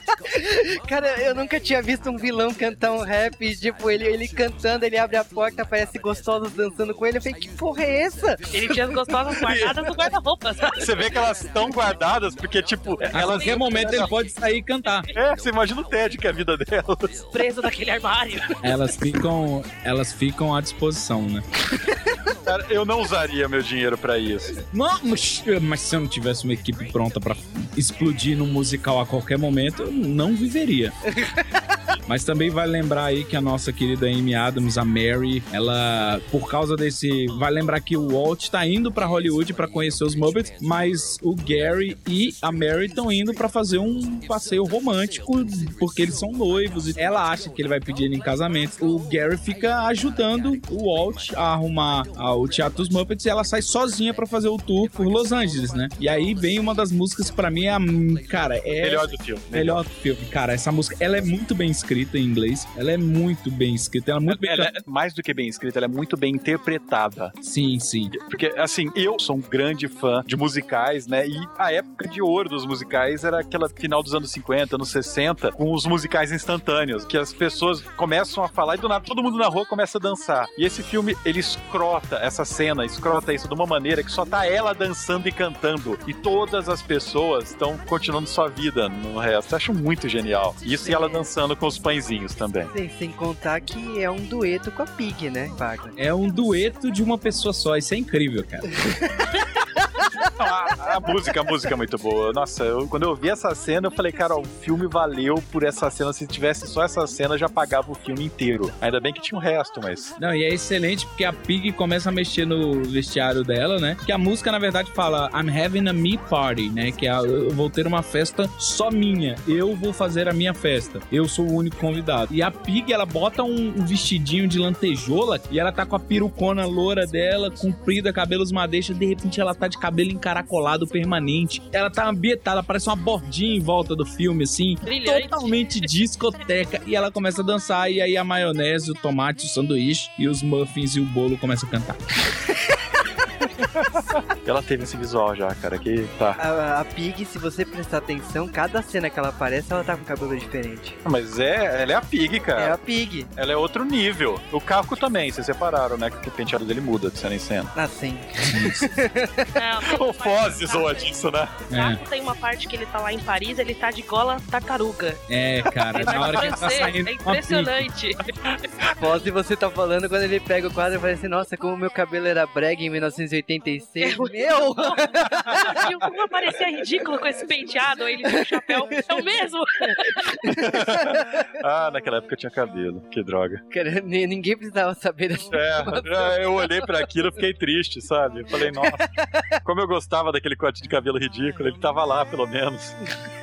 É, se você fosse glamuroso como uma você podia usar peruca sem problema. Era um trabalho. Tá explicado da Pixel Traveco. A gente já entendeu, pessoal. Cara, depois disso aí, é engraçado que a Pig nesse momento ela tinha brigado com o Caco de novo, né? E ela tava treinando com uma barata. Vocês estão falando do Pepe e o Camarão, não, né? As propagandas dele do Hot Shrimp, que é um restaurante de camarão norte-americano, são incríveis. O cara, ele rouba a cena do filme Muppets no Espaço. Não, mas mereceu essa cena. Ele tentando pegar a Pig, a Pig se jogando em cima. Ele contando, não, você pula no 3, ela pega e se joga em cima dele. Nem rolou, né, o 1, né? Tipo, é muito rápido. Mas depois disso aí, depois de tá tudo pronto, realmente tá na hora de ir pro Muppet É, Show, né? Ir depois, depois que eles raptaram o Jack Black, inclusive com a Pig pulando lá que o Bill, né? pro- Cara, que cena, que cena. E o pior é que, tipo, tava tudo escrito em japonês certo, cara. Tava. Eu precisava, eu precisava de alguém me falando isso. Obrigado, Juba. Porque quando aparece o, o Black, aparece Kuroin. Eu falei, porra, não dá, cara. É Kuroi mesmo, olha que bosta. Obrigado, cinco kanjis que eu sei. Mas depois tudo pronto, né? Vai lá começar o Muppet Show. O Caco não se conforma, né? Que o grande convidado foi sequestrado, né? Mas não tem jeito, vai começar o programa. A gente tem que. O Gary, né? Ele tava mais preocupado com o irmão dele, o Walter. E ele esquece da Mary. E ela tava esperando que seria hoje o grande dia, o aniversário de namoro de 300 anos deles e tal. E ela achava que eles iam jantar em algum lugar. Ela pergunta onde vão, ah, em qualquer lugar. E ela abandona-o, né? Deixou uma carta dizendo que ele tem que escolher. É, até porque, porra, era aniversário de 10 anos de namoro. Ele não prestou atenção e no dia, exatamente no dia lá, era o jantar que ele, ele prometeu, né? Toda essa viagem aconteceu por causa desse jantar. Então ela voltou pra casa e falou assim: Olha, você decide aí, porque a vida toda você ficou atrás do seu irmão. Tá na hora de você olhar pra você mesmo. E É, essa cena- se ele é um homem ou se ele é um Muppet. E aí começa mais um musical, porque o Caco tinha pedido também pro Walter pra ele preparar um- uma música pra ele. O Walter ele tá nessa dúvida, né? Será que eu fico aqui com os Muppets ou será que eu sou só um fã? E aí começa uma música que tem muito mais sentido em inglês do que em português. Foi a Uhum. música que ganhou do Rio no Oscar? Foi? Exatamente, foi a música que Exatamente. ganhou o Oscar. Nossa, eu, essa música aí me fez pensar que eu prefiro ser um Muppet do que o Sheldon mesmo.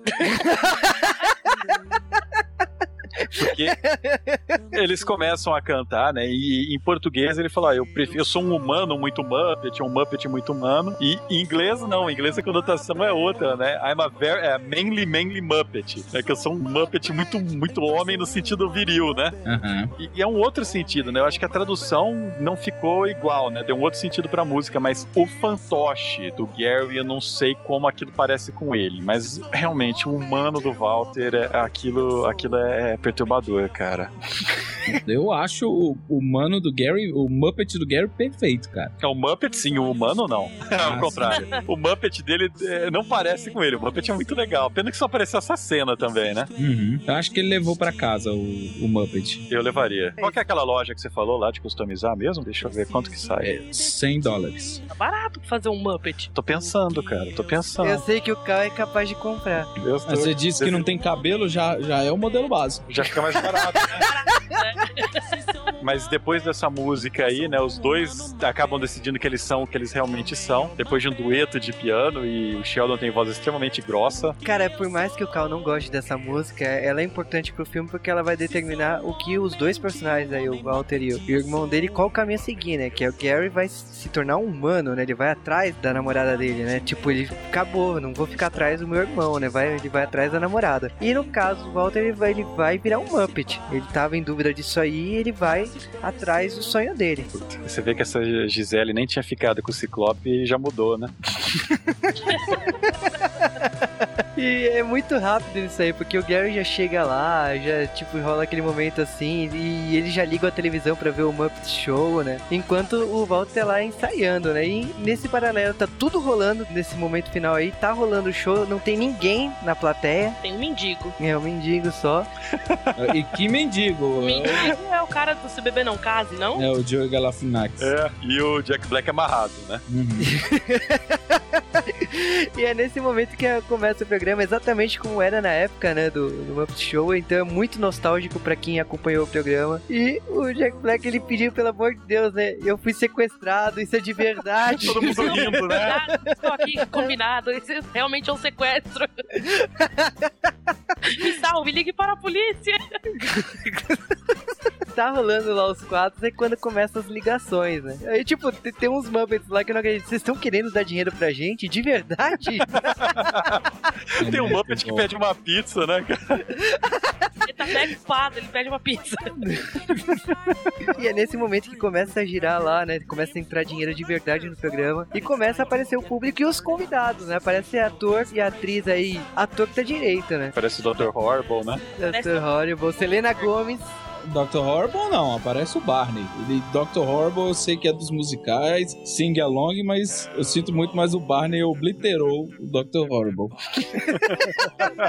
aparece a Whoopi Goldberg, né, também, que é uma das idealizadoras, uma, da- uma das primeiras participantes da Vila Sésamo, uma apoiadora. Criou junto à Vila Sésamo um programa de bonecos pra negros, junto com, com o Jim Henson Productions. E o gordinho do Modern Family, né? Pergunta Cara, pro Caco se ele é uma das tartarugas ninja.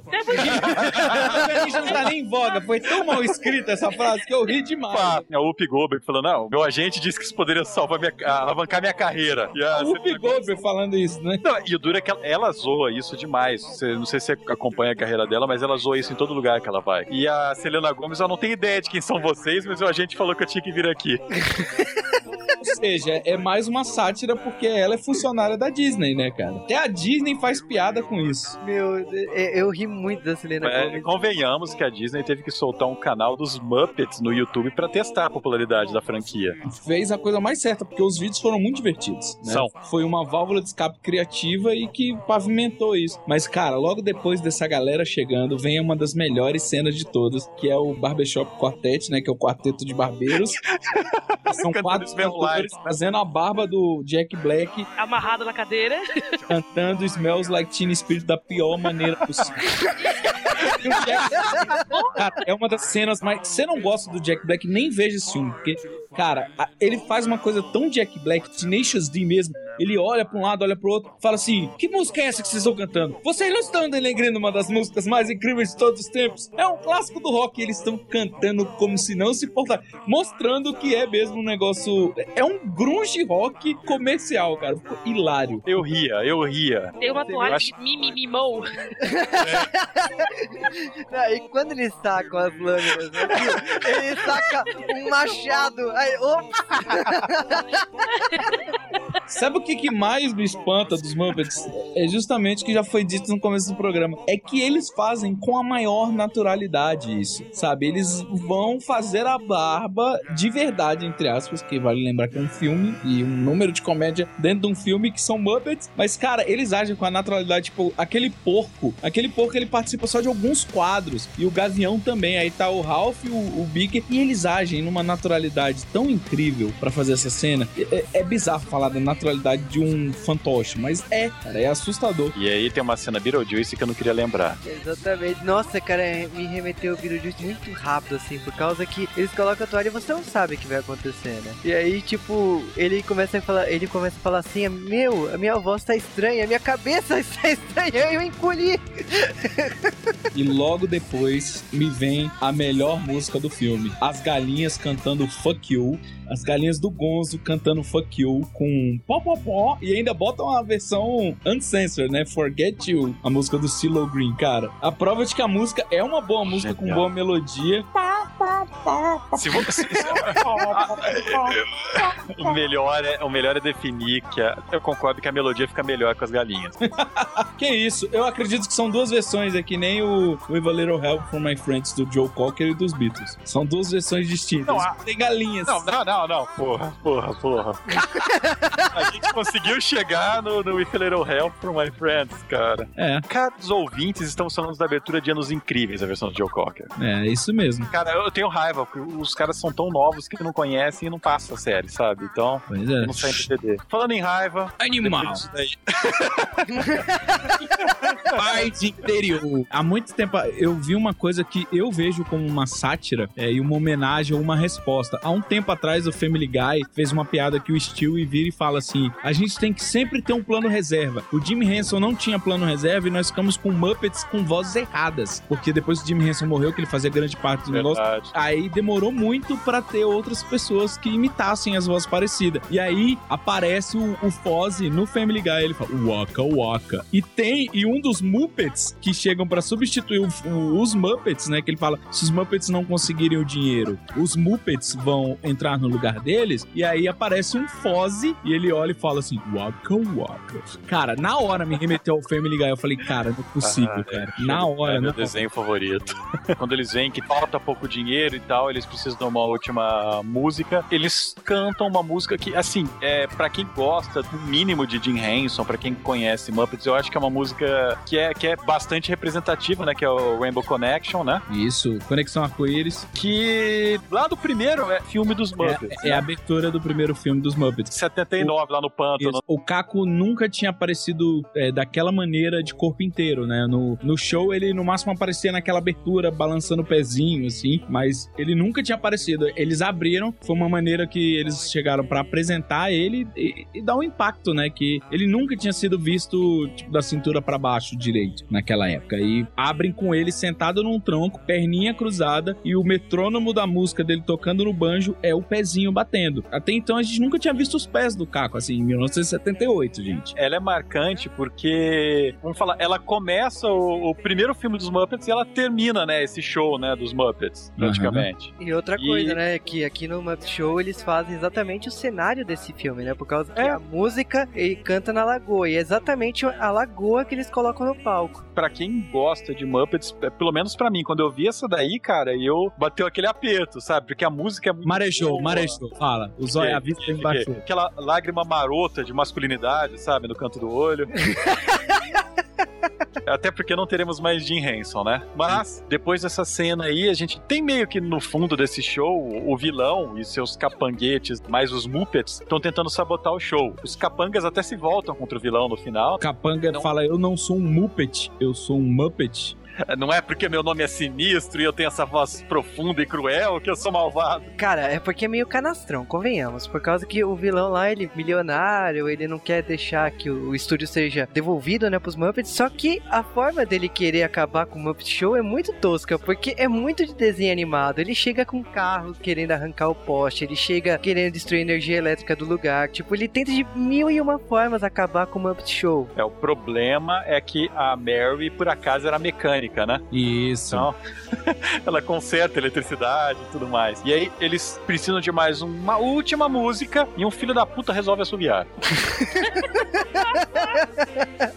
Não diz assim, cara. Que isso, foi legal. É porque Então, eu, é, eu achei os que Muppets, ficou não, mal filmes- introduzido. os- Eu acho que ele podia ter assoviado mais vezes no filme pra dar aquele contexto. Eu vou falar, os filmes dos Muppets, eles adoram introduzir personagem novo e tal. Ou pegar personagem do Vila Sésamo emprestado, que não pôde esse filme por questões legais, né? Muito triste, eu achei isso. O Walter, pra mim, não deu certo. E eles introduziram muito em cima essa habilidade de assovio dele. É, não, eu o acho, Vivaco eu, falou. eu acho que o Walter deu certo, assim. Como o- a cola que vai virar o Muppet, saca? Vai dar liga. Só que eu não acho que deu certo. Na hora que eu destirei toda a crença de que daria certo, foi a hora do assovio. Eu falei, pô, mas por quê? Não tô entendendo. é da onde veio, porque ele assoviu uma hora só no filme, não é explorado. Então, pra mim foi, foi uma coisa de última hora da produção, sabe? Tive a impressão que a produção não sabia também a habilidade. Será que vamos ter um Muppet sapateando? Não sei. Mas ele vai lá, ele assobia. Até porque o filme é todo é construído assim, é tudo jogado muito rápido. Então a Mary e o Gary, mas- eles tinham voltado, no- viajaram pelo mapa, logicamente, e eles chegam lá pra fazer o Walter se apresentar Mas, na. é, o filme, filme de Muppets é assim, Juba. Eles, Não, sim, eles não, eu não tô fazem questionando. tudo rápido. Não Mas o problema é que eles fazem rápido e conectam as coisas, né? Sim, é, mas tipo, ele, é, existe toda essa motivação de chegar no final do filme. Eles precisam dos 10 milhões e é- vai ser o Walter que vai salvar o dia. O que pra mim é estranho, porque depois daquele musical e tudo, pra mim eles já tinham cumprido a missão deles. E quando Eu Walter- mesmo liguei doando, cara, depois do musical.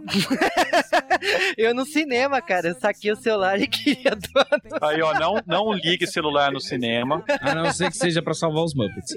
Exatamente. Não, aí eu acho justo. Mas depois disso aí, tipo, ele se apresenta realmente. Eu gostei, mas eu eh, não achei tão impactante como deveria Você aceitou, você não gostou. Aceitei, aceitei. Mas eles não conseguiram por um dólar. Ah. É, o, Dólar, o vilão ele desliga, né, as linhas telefônicas, chega lá escrutando, né, fala, ó, vocês perderam, já era, não sei o quê. Eu não lembro quem que chuta a máquina, o Foz. Eu posso, cara. Pós, ele bate a cabeça na máquina e Ele fala, ah, meu chuta. Deus, nós não conseguimos. E aí, do nada, sobe os números. Eles não estavam nem próximos de conseguir. Né, Na verdade, as duas primeiras casas eram centavos, eles não tinham se tocado. eles achavam que tava com 10 milhões, eles nem tinham feito um milhão ainda. Cara, na boa, se eles tivessem feito 9 milhões, 999 mil lá e ok, faltando apenas um dólar, porra, eu teria sacado do bolso e eu, toma, babaca. Eles fizeram 99 mil dólares, cara, 100 mil dólares. Nossa, não chegaram longe, longe dos 10 milhões. E, porra, eu penso que o Gonzo podia ter vendido mesmo os negócios dele. Falei, falei, o filme tem os furos. Os filmes têm os furos necessários pra se tornar uma comédia dos Muppets, cara. Porque os furos a- não fazem Podia sentido. vender a casa do, do Caco também, né? Sim, sim. Que aquele terrenão e aquela mansão fecha lá uma boa parte desses 10 milhões. Mas, Que é, é tipo, ele, o cara comemora, então vocês não têm mais direito à marca Muppet, vocês não podem mais ser os Muppet, e vocês perderam o estúdio Muppet e o teatro dos Muppet Show. Nó. Acabou, né, pra ele. Acabou, acabou. é, aí eles saem do cinema tristes, né? Mas já começam a, a cantar a abertura do filme de novo, numa versão mais, mais triste, né? Aham. E que eu, eu gosto, eu, eu- assim, um bom musical ele tem que fechar com a música de abertura, né? É, sim. E- Não, eles não começam a cantar meio triste, não. Na verdade, eles É saem o- a primeira aceitando.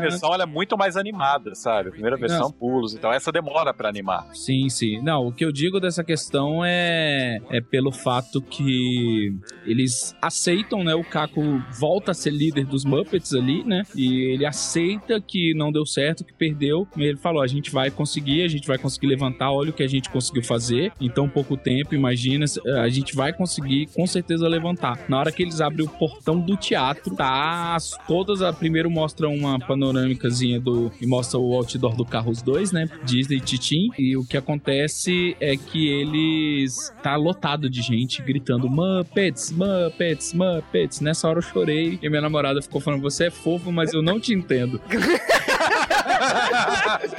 Namorada, cara, minha namorada é uma pedra. Ela não chora. Ela diz que chora, mas não chora. Não é uma pedra. Cara. Fiquei no filme dos Muppets, e na hora que eles saíram, tava todo mundo. Eu, eu- eu já tinha chorado no Rainbow Connection, velho. É, cara. Não, eu, eu a primeira eu marejei ali. Quando abriu a porta, tava todo mundo. Eu.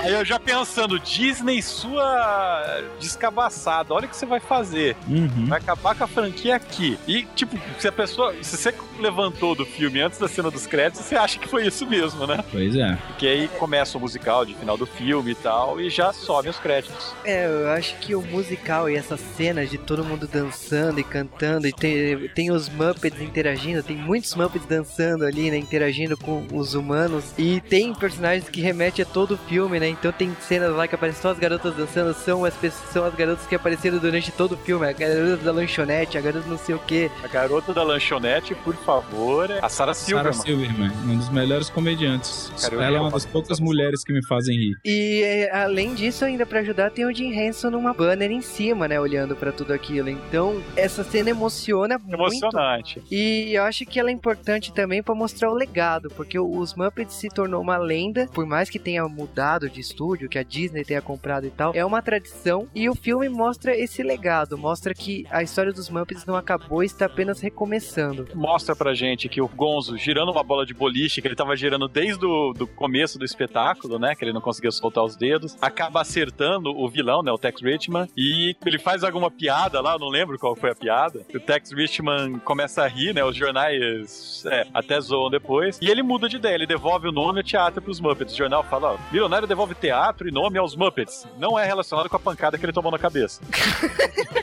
Muito bom isso. E o filme termina com, eu acho que o que todos os fãs de Muppets mais modernos estavam esperando, né? Uhum.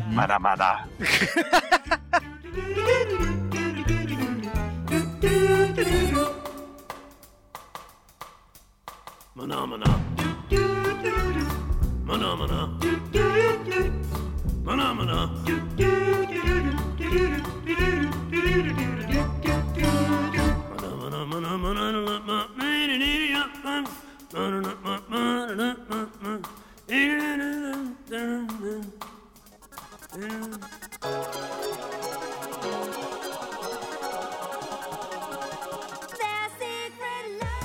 Agora vamos falar algumas curiosidades do filme dos Muppets. E para começar, falamos que este filme custou a bagatela de 45 milhões de dólares e faturou o dobro disso. Cara, eu, eu acredito que os Muppets eles devem ter gastado mais em divulgação do que no filme propriamente dito. Mas se pagou, já tá prometido continuação na lista que tá como o filme que mais faturou da história dos Muppets e principalmente aí a divulgação da Disney foi muito grande. Eu gostava muito de andar na cidade de São Paulo e ver anúncios do Kermit dando entrevista numa capa que emulava a capa da revista Caras. Eu gostava muito de andar em São Paulo e ver esse tipo de anúncio. Se você pensar que eles começaram a, a pré-produção desse filme fazendo um canal no YouTube só pra testar popularidades, É, eu achei que assim, tanto no Brasil como fora, toda a divulgação e marketing aí desse filme foi genial. A Disney soube realmente trabalhar Muppets e trazer de volta os Muppets. e os trailers. Sim, cara, os trailers, cara. O que falar disso? É,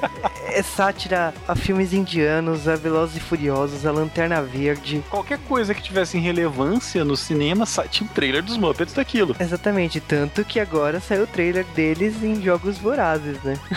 pra sair o DVD, olha. Esse filme é um filme polêmico. E é um filme polêmico por causa que é o primeiro da Disney. É o primeiro da Disney e também o primeiro sem Frank Oz. Frank Oz, que é a Miss Pig, né? Cara, o Frank Oz é a alma, assim, dos Muppets, né? depois que o seu criador morreu, né? Mas eu acho que, ok, mudanças são necessárias. Mas o Frank Oz, pra quem não sabe, ele foi chamado pra ser o diretor dos Muppets. Ele começou a trabalhar com o filme. Aí ele leu o roteiro, viu o que, que a Disney queria fazer com o roteiro e não, não vou participar disso. Vale aqui lembrar que entre os extras do Blu-ray dos Muppets, o Jason Segel lá, tá, eles mostram assim, ah, o Jason Segel fez isso, fez isso, fez isso. Aí aparece um gráfico e fala, é, o Jason Segel fez 30% do filme sozinho. Isso é muita coisa. Porque é roteiro, é piadas, é o personagem, é produção. Ele era realmente fã dos Muppets, então ele assumiu muitas áreas do filme. Pra alguém que, é, que, tipo, tá mandando no filme não ter um personagem com destaque, né? O personagem dele é secundário, quase, né? Uhum. Então é, é muito bom, cara. Exatamente. Eu acho assim, o filme faz uma homenagem a toda a cronologia dos Muppets, então desde o momento do contrato aí, que o contrato é o mesmo contrato do filme, né, que conta a origem dos Muppets de 79. Tem a questão também da música que mostra também é uma homenagem ao filme de 79. Tem as fotos rasgadas do Caco e da Pig, que é uma homenagem ao Conquista Nova York. Tem muitas fotos de celebridades que aparecem nesse filme, então tem o Caco e o Steve Martin, o Duncan Sandy, que são homenagens ao programa do Muppet Show da década de 70, comecinho dos 80. Até o fato que é muito difícil se arrumar uma celebridade é uma homenagem ao show dos Muppets, né? Porque era muito difícil no começo eles arrumarem alguém que topasse participar de um show com fantoches. Aí ficou fácil. Cara, mas eu acho que o Muppets, esse filme dito, tem tantas homenagens que é difícil mensurar tudo, mas a, gente tentou aí trazer pra vocês algumas das curiosidades. Então, por exemplo, que o teatro do Muppet Show é ele mesmo, é o mesmo teatro da época do programa. Mas ele só é ele mesmo por dentro. Por fora eles usaram o teatro da Disney. Exatamente, eles usaram o El Capitana. A- toda aquela saída absurda, aquele teatro lindo do lado de fora, não é aquele teatro que tava do lado de dentro, que era o teatro da Universal lá, que foi feito o Fantasma da Ópera em 1920, depois foi feito esse programa na década de 70 e hoje é feito pra outra coisa. E foi- esse teatro foi adaptado pro filme. No caso aí, a saída foi o El Capitan, que é pra, até pra rolar aquela cena de musical na saída, como tem no filme. Aliás, cena de musical na saída, se você olhar os fogos de artifícios, três círculos, né? Fica um círculo grande, dois pequenos em cima e vira a cara do Mickey Mouse. Disney, sua safada.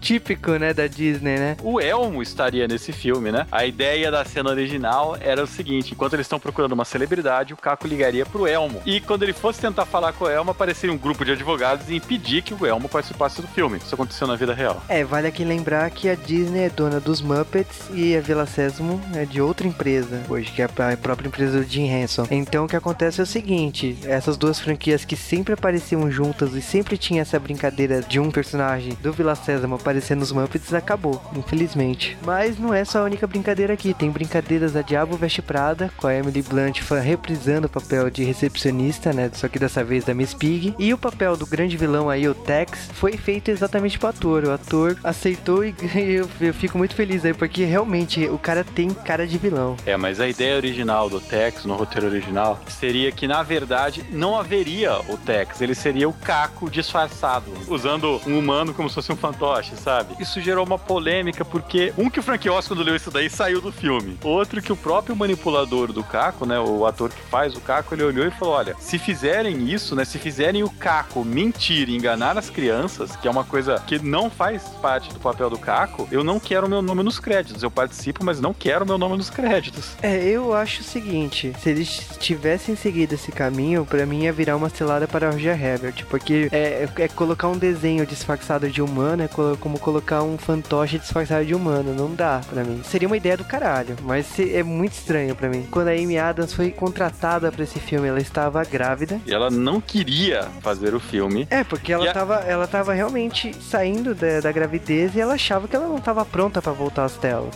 Melhor é que o Jason Ele vai lá, ele e o Caco, e fazem um vídeo pedindo para que ela faça o filme, cantando música e tal. Muito bom, cara. Vai lembrar aqui que ela é a nova Lois Lane, né? Pro novo filme do Superman. Se ela não cantar, ficaria decepcionado.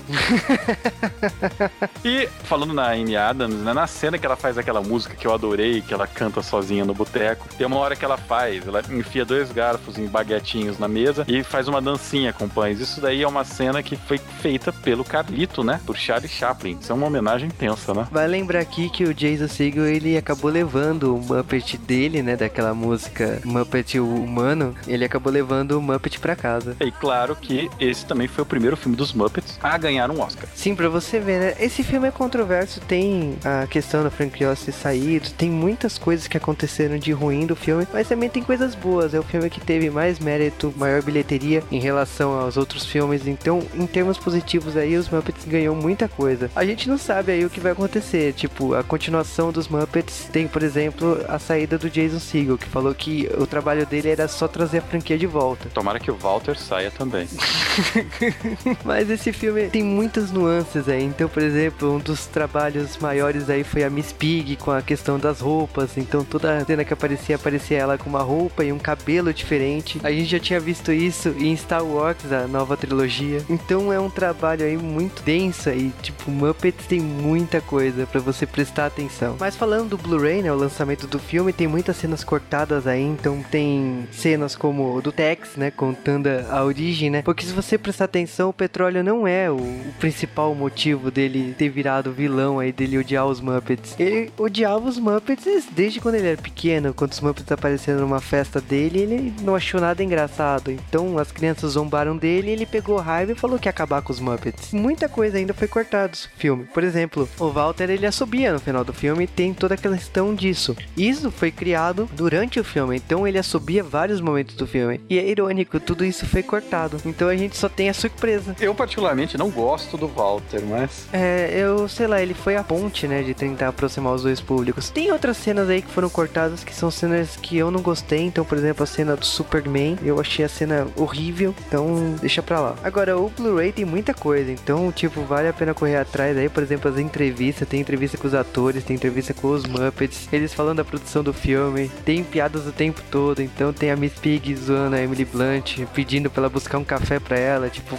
achando que ela era uma recepcionista de verdade. Tem, tem toda uma construção aí, tem Muppets, por exemplo, que não aparece no filme, eles só aparecem no, nas entrevistas, né? Eles entrevistando os atores mesmo. É muito engraçado ver um filme na parte de bastidores, de marionete, então, e eles fazendo o tempo todo como fosse tudo real. Você vê realmente que é uma filmagem e os bonecos são atores ali mesmo. Então é super interessante correr atrás desse lançamento aí. Agora fizeram esse mesmo negócio com o Poo e você achou uma bosta fazerem isso. Sim, mas tem 30 milhões a mais aí. e agora voltemos para o nosso podcast.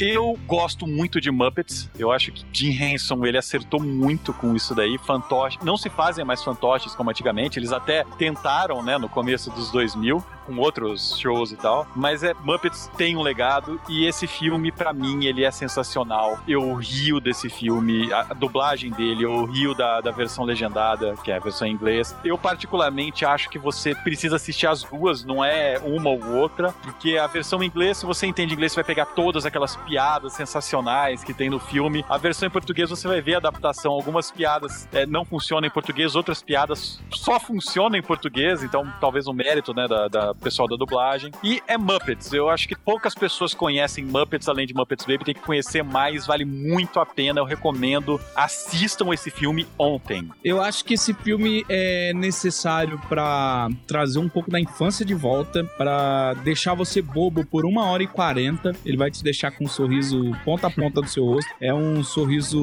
uma palavra que eu uso raramente, mas eu gosto de usar uma coisa meio jocosa, vamos dizer assim, um sorriso jocoso. Ele brinca com todas as partes da infância. Ele, ele tem todos os clichês de filme e ele não tem medo de zoar o próprio filme e os próprios clichês. Então eu acho que vale a pena só para você ter essa ideia de que ainda é possível fazer uma metalinguagem num filme, vamos dizer, infantil, porque assim, num filme. Não, não, é infantil, Muppets. É um filme mais aberto. É, é porque assim, eu não, não tenho como classificar. A gente vive num mundo que a Pixar faz filme para criança, mas todo mundo chora de tremer beicinho no Toy Story, sabe? Mas ainda assim, eu acredito um filme para todas as idades. Então eu, eu acredito que é, é metalinguagem, é cinema bem executado. Não digo que é tipo uma obra-prima de genialidade. Não, é um é cinema bem executado, é um cast muito bem posicionado, escolhido e disparado no momento certo.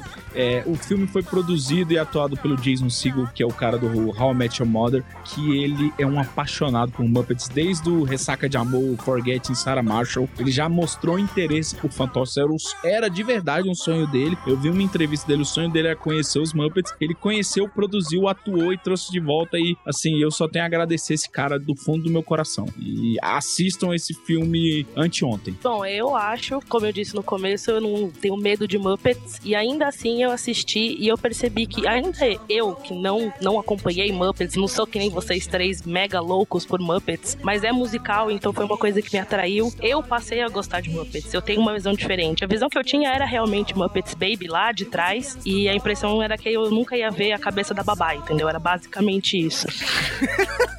É, mas agora você vê que, sei lá, eu não. Na verdade, eu tenho medo do fantoche, entendeu? Eu tinha medo do fantoche. Mas com o quê? Vivaco. Não sei, eu sempre tive essa aflição. Não, tem gente que tem medo de palhaço. A Morena tem medo de Muppet. Cara, É tipo uma aflição, entendeu? É um boneco. cara, imagina ela ficou quietinha no podcast por favor, então. Como alguém tem medo de um Muppet? Sei, eu, Muppets Baby, tudo bem, era na TV, whatever, não tinha um problema. Mas no filme ou no desenho, é, era mais complicado. E foi o que Vivaco falou: chega um momento em que eu não conseguia mais ver um Muppet como um Muppet. Eu via o personagem, era como se eu estivesse vendo uma animação, entendeu? Como Tintim, algo do tipo. E foi aí que eu me desprendi daqueles preceitos de medo de Muppets que eu tinha lá atrás. E eu descobri que eu gosto de Muppets.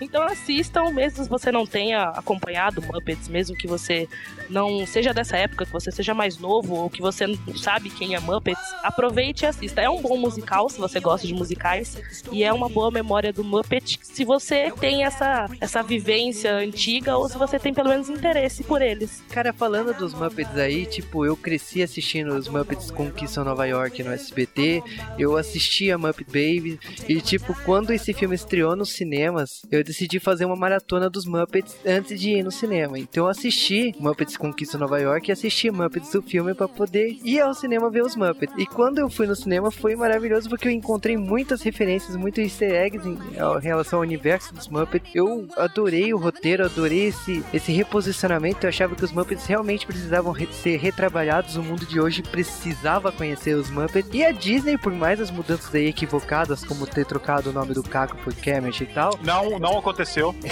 Mas a explicação da mudança do nome do Kermit é muito boa também. eu, sim, eu me diverti Não muito. aconteceu, não sei o que vocês estão o Cal é nega Aceite as mudanças. Não, não, é Caco, ele fala e eu mudo o nome mentalmente. Eu acho Inclusive, que inclusive, eu vou fazer uma versão do DVD especial onde eu falo caco em cima toda vez. Eu acho que os Muppets eles precisavam de mudanças aí, realmente a Disney fez é o, é o que ela precisava e é interessante você notar assim, esse é um filme dos Muppets, mas é um filme Disney. Pra mim assim, ele foi um excelente filme, ele trouxe os Muppets, ele tem um roteiro que me agrada, é simples e funciona, tem músicas cativantes, tem todos os personagens que eu tinha saudades e quando eles apareceram na tela, bateu aquela nostalgia. Quando acaba o filme que você vê que o público aceitou os Muppets e queria mais, deu aquela sensação que, cara, eu quero ir semana que vem ver a continuação de Muppets. Eu quero ver Muppets Show de novo na televisão. Então, se você não viu Muppets, corra. Agora eu pensando ainda, cara. Eu, eu podia ter feito um vídeo diferente pra nomear ele. Talvez eu aceitasse, tipo, Caquinho, caralho, meu nome agora é Kermit, porra. Cidade de Deus, sabe? Você imagina? Ia ser muito bom. Mas, então é isso daí, pessoal. Até a próxima semana. Waka waka. Faz isso não.